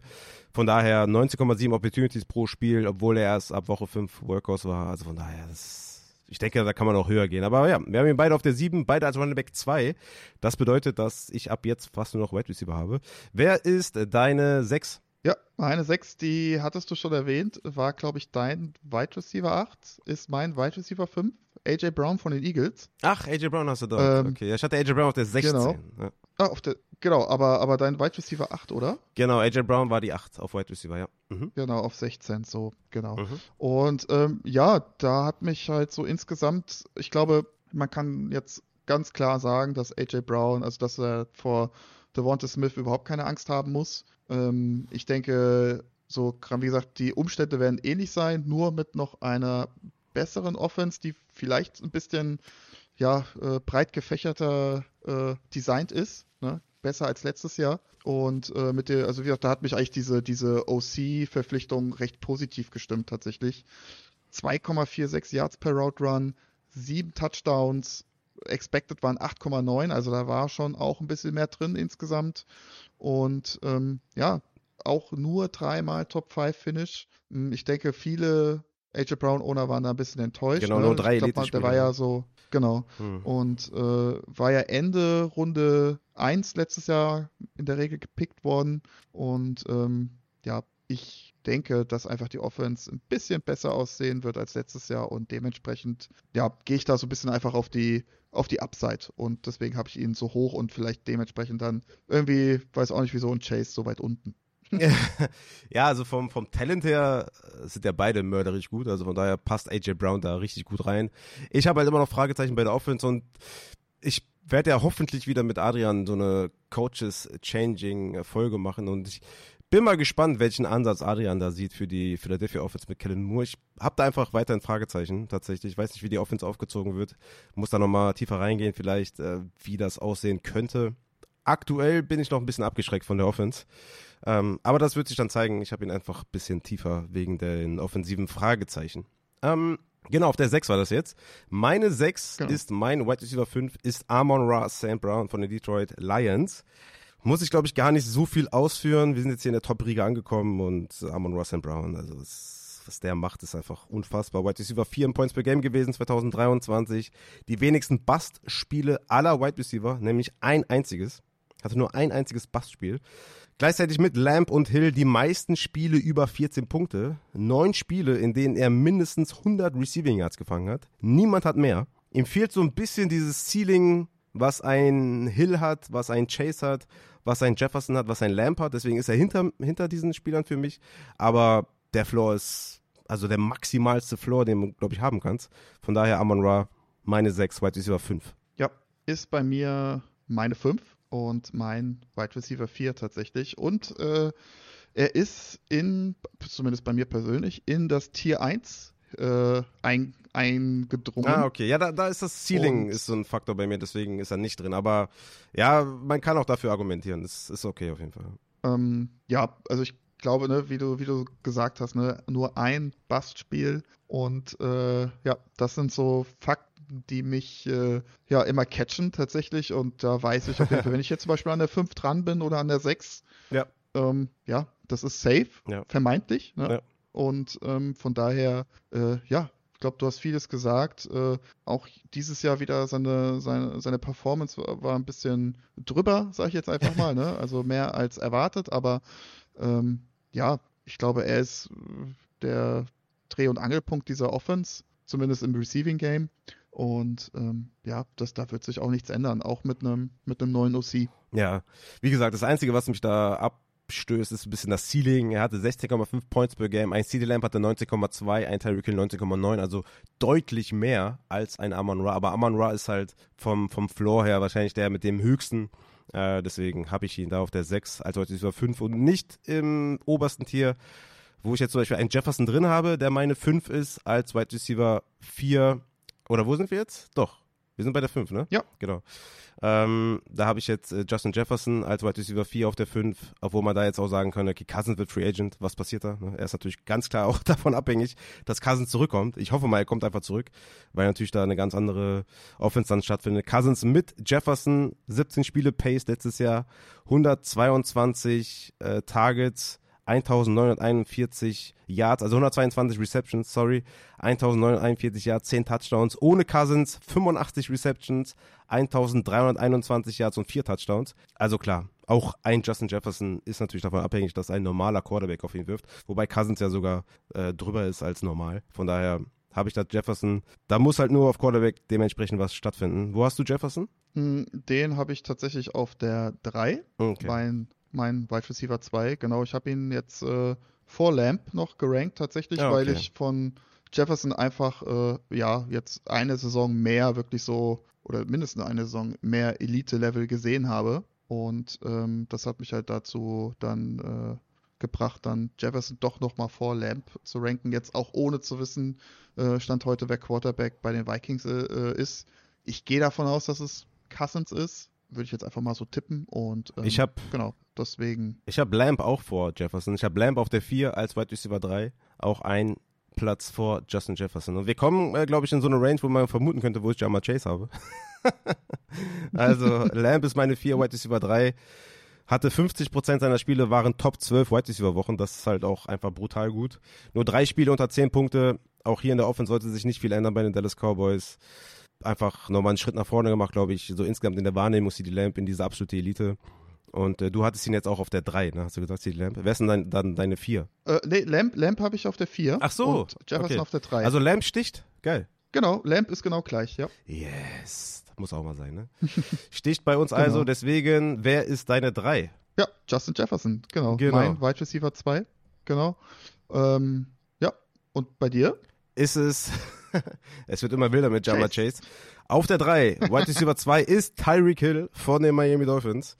Damit Jo, ist immer noch nicht der Chase-Hammer gefallen. Tyreek Hill auf der 3. geisteskrank.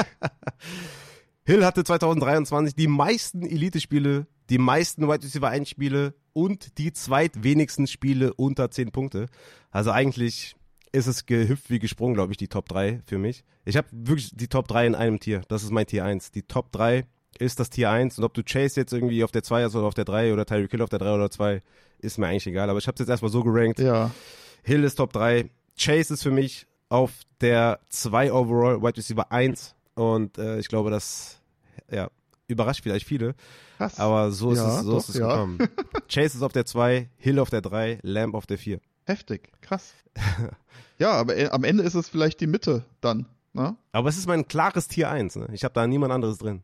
Krass. Ja, ich bin, ich bin gespannt, wie es dann äh, Richtung, wenn es dann Richtung August geht, wo Chase bei dir ist, ob das dann immer noch so ist oder, Ob er noch höher ist. oder noch. Wer weiß. Wo, wer ist denn deine, deine 2? Eine zwei ist äh, Tyreek Hill, Okay. genau, von den Dolphins. Ist das auch dein Tier 1? Alles gesagt. Ist auch äh, Tier 1. Also ich, äh, ich würde ich es vielleicht Tier 1a und Tier 1b nennen, Ach sag echt, ich ja? jetzt mal. Ist T-Mac da nochmal eine andere Stufe? Also, also C-Mac und Tyreek Hill sind bei mir, äh, ja, die möchte ich an der 1 oder 2 haben. Mhm. Und ähm, ja, die anderen drei Spieler sind es ja bei mir mit Jefferson Lamb und Sam Brown. Die, ja, kann man dann wahrscheinlich so ein bisschen, ja, würfeln nicht, aber äh, ja, die kommen dann halt bei mir später. Mhm. Und ja, Tyreek Hill, du hast es gesagt, äh, die meisten Elite-Spiele, geisteskranke Saison gespielt, wollte ja unbedingt die 2000 Yards knacken, hat er natürlich nicht geschafft. Ähm, ich denke, er wird nächstes Jahr nochmal einen, einen starken Anlauf versuchen. 4,15 Yards per Route Run ist halt vollkommen irre, ne? Target Share von 32 Prozent. Und ich weiß auch am Anfang, ne, als Tyreek Hill zu den Dolphins gewechselt ist, äh, ne, da hieß es, oh, kann Tour da zwei Wide Receiver bedienen. Und ähm, Ja, ich, ich würde ja sogar sagen, dass, dass Hill Tour dazu bedient, einen zu bedienen. Es liegt, glaube ich, nicht an Tour. es liegt am, liegt am Coaching und an Hill. Ich glaube, Hill wäre auch bei ja, Aiden O'Connell Wide Receiver 1 geworden. das stimmt wohl, das stimmt wohl, ja.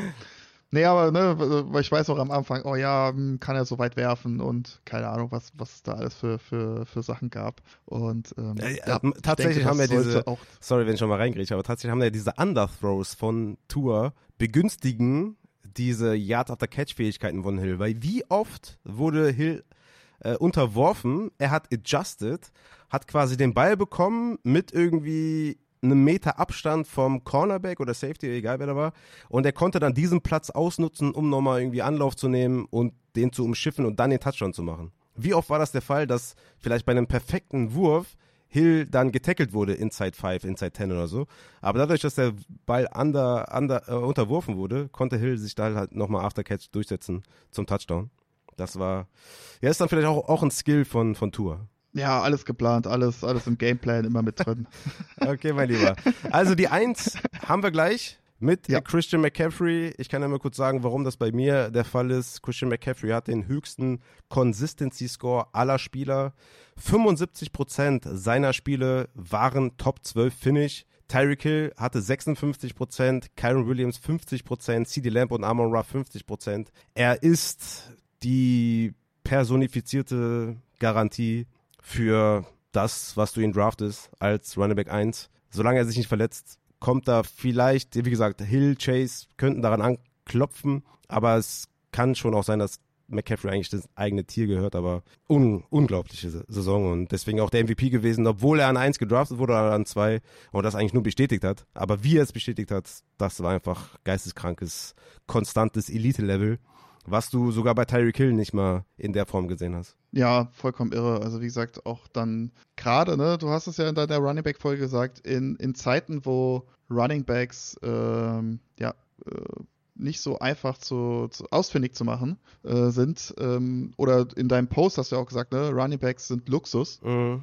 Und äh, wenn du diesen Luxus hast und äh, CMC in deinem Kader zu haben, ja, das macht doch dann schon die Welt äh, deutlich einfacher für dich. Und ähm, von daher, glaube ich, gibt es wenig Argumente, die für eine andere Nummer einsprechen. Yes, auf jeden Fall. Wollen wir noch mal kurz zum Abschluss die äh, Top 12 vorlesen? Oder ich sag's dir mal kurz, weil ich hab's mir aufgeschrieben. Gary Wilson ist deine 12, ist meine 18. Ich habe auf der 12 Devon Achan. Deine 11 ist Debo Samuel. Meine 11 ist Bijan Robinson. Deine 10 ist Bijan Robinson. Meine 10 ist Jonathan Taylor. Auf der 9 hast du Jamar Chase. Ich habe da Jamir Gibbs. Auf der 8 hast du Devonta Adams. Dort habe ich Kyron Williams. Brees Hall hast du, hast du auf der 7. Ich auch auf der 7. Auf der 6 hast du AJ Brown, dort habe ich Amon Ross Brown. Auf der 5 hast du Amon Ross Brown, ich habe da Jefferson. Auf der 4 hast du CD Lamb, ebenfalls CD Lamb habe ich auf der 4. Jefferson hast du auf der 3, ich habe dort Tyreek Hill. Auf der 2 hast du Tyreek Hill, dort habe ich Jamar Chase. Und auf der 1 haben wir beide Christian McCaffrey. Wilde Folge, mein lieber Matze. Äh, ich habe ja eben schon äh, überlegt, ob ich das vielleicht in zwei Teile gliedere oder ob ich die zwei Stunden einfach raushaue.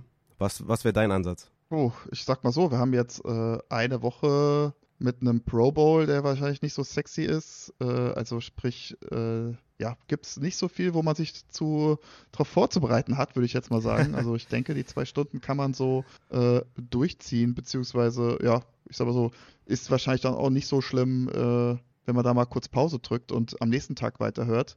Und ich würde es durchziehen, glaube ich. Ist, ist eine Ewigfolge, würde ich sagen. Okay. Wie, wie war es für dich, das aufzunehmen, fortzuführen? War schon, hat schon Spaß gemacht, oder? Ja, hat schon, hat schon, hat schon viel Spaß gemacht tatsächlich. Wobei, äh, ja, wie gesagt, ich, ich weiß, ich mache bei der, glaube ich, mache mich da noch so ein bisschen zu sehr verrückt, dass äh, Leute sagen, ey, du hast überhaupt keine Ahnung.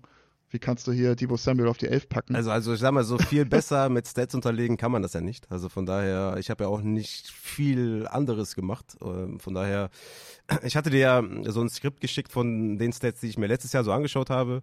Hm. Und ich denke, das war auch schon eine große Hilfe für dich, dich zu orientieren, was man so vielleicht berücksichtigen kann. Das hast du meiner Meinung nach perfekt umgesetzt. Also ich wüsste jetzt nicht, wer das hätte, be wer das hätte besser machen können. Also wir haben es ja auf dem gleichen Weg gemacht, nur du bist vielleicht zu anderen Ergebnissen gekommen, was ja völlig okay ist. Jetzt bei Way Too Early Rankings, Top 24, ist halt auch ein tougher Call, hier dann zu sagen, okay, ich pack den wirklich auf die 5, ich pack den wirklich auf die 8. Ist tough, Deswegen muss man es begründen und ich finde, du hast es super gemacht. Deswegen, ja, danke für deinen Effort, danke für deine Zeit, weil es, also ich habe ja lange für gebraucht für die ganzen Rankings, ähm, um das auch alles rauszuschreiben. Deswegen kann ich mir vorstellen, dass es bei dir auch echt lang gedauert hat. Von daher, danke für den Effort und äh, danke für die Rankings, war richtig geil echt spannende Sachen auch bei, bei rumgekommen. Ich äh, bin mal gespannt, wie das so in zwei Monaten aussieht. Da können wir nochmal vielleicht einen Rückblick machen oder nochmal ein Update machen und äh, wie es dann aussieht mit den ganzen Changes im Draft, Free Agency und so. Ich fand es auf jeden Fall geil. Ich hoffe, die äh, Hörer hatten Bock, ähm, hatten Spaß bei der Folge. Ich gehe da ganz fest von aus. Und äh, nächste Woche, mein lieber Matze, bist du auch wieder dabei. Ne? Nächste Woche haben wir die Hour-Folge. Ask Upside Anything wird die erste Dreier-Folge. Denn der gute Boah. Christian Lohr kommt dazu, der ja schon äh, seit Jahren zu mir sagt, wenn ich nochmal komme, dann bitte eine Dreierfolge mit Matze. Da hat er richtig Bock drauf, mit dir aufzunehmen. was ich natürlich verstehen kann. Sehr geil. Äh, deswegen Dreierfolge nächste Woche, die Auerfolge. Ich hau jetzt schon mal unten in die Folgenbeschreibung das äh, Google Drive Dokument zur Auerfolge. Dort könnt ihr uns alles fragen. Von was wir essen, bis was wir gucken, was wir draften, wen wir geil finden, wen wir nicht geil finden, egal was. Ihr könnt uns alles fragen und äh, ich bin sehr gespannt, wie das dann nächste Woche wird. In der, boah, drei, und ich muss das Ganze schneiden, ne? mit drei Leuten. Ach du Scheiße. also, oh, ach du, ach du kotiger, ach du kotiger Haufen. Vor allem dann, wenn Christian wieder seine vulgäre Sprache auspackt, dann muss ich wieder adjusten. Ja, wir, wir schauen mal, wie das dann wird nächste Woche. Äh, hast du Bock auf die Auerfolge? Ja, also ich muss sagen, so als, als äh, Zuhörer war das mit immer auch eine, eine meiner Lieblingsfolgen. Ja, diese, dann nochmal da, also, da mitzumachen, ist ja noch, noch geiler. Also gerade so die Leute, die, die ich regelmäßig höre, sei es jetzt äh, Podcast oder keine Ahnung, wenn ich irgendwelchen Leuten auf Twitch zugucke oder ähm, ja, da gucke ich halt auch ganz gern mal so ja, hinter diese Fassade und ich freue mich einfach, wenn ich einfach ja mehr über diese Leute auch dann kenne. Äh, kennenlernen. Ja, ich glaube, ne? dass, also dass, so, dass dann viele auch ne? äh, sich freuen, über dich noch ein bisschen mehr zu, zu wissen. Ich kann aus, aus nächster Hand ja? sagen, dass du ein äh, Top-Typ bist mit äh, auch vielen Facetten. Von daher denke ich, dass die eine oder andere Frage auch dann von dir beantwortet wird, die dann äh, für Freude sorgt. Mein lieber Matze, ich will es nicht künstlich in die Länge ziehen. Ähm, ich glaube, es war ein schöner ja. Abschluss. Wir haben die Top 24 Rankings vorgestellt. Einmal Matze, einmal ich. Mm, wir sind dann erst erstmal raus. Die Hour-Folge kommt dann nächste Woche. Gönnt euch die zwei Stunden, gebt Feedback, wie ihr die Folge fandet. Gebt Feedback, wie ihr Matzes Vorbereitung empfunden habt, weil er hat sich ein bisschen Sorgen gemacht jetzt hier im Outro. Ich fand's überragend. Könnt ihr gerne mal sagen, wie ihr es findet. Checkt Holy, checkt die Rankings auf äh, patreon.com slash, äh, slash Upside Fantasy, die Dynasty Rankings. Du merkst ja, ich brauche ein neues, neues Holy. Ich fange langsam an, die, die Konzentration lässt nach. Von daher, mein lieber Matze, die letzten Worte gehören dir. Ja, ich wünsche euch äh, eine schöne Woche. Genießt den Pro Bowl, wenn ihr daran Spaß habt. ähm, ich persönlich mag ja immer, ich mag ja immer die, die Skills-Sessions tatsächlich. Ja, das, das ist sowas, äh, ja, das, das gucke ich mir ganz gern dann auf der Arbeit irgendwie so, äh, so kurz mal so nebenbei irgendwie auf YouTube an. Ja, stimmt. Das finde ich immer ganz spaßig. Äh, das Spiel an sich brauche ich jetzt nicht zwingend, aber äh, ja, und ansonsten, ja, wie gesagt, eine gute Woche und ähm, dann hören wir uns am Montag bzw. Dienstag nächste Woche in alter Frische. Macht's gut. Ciao, ciao.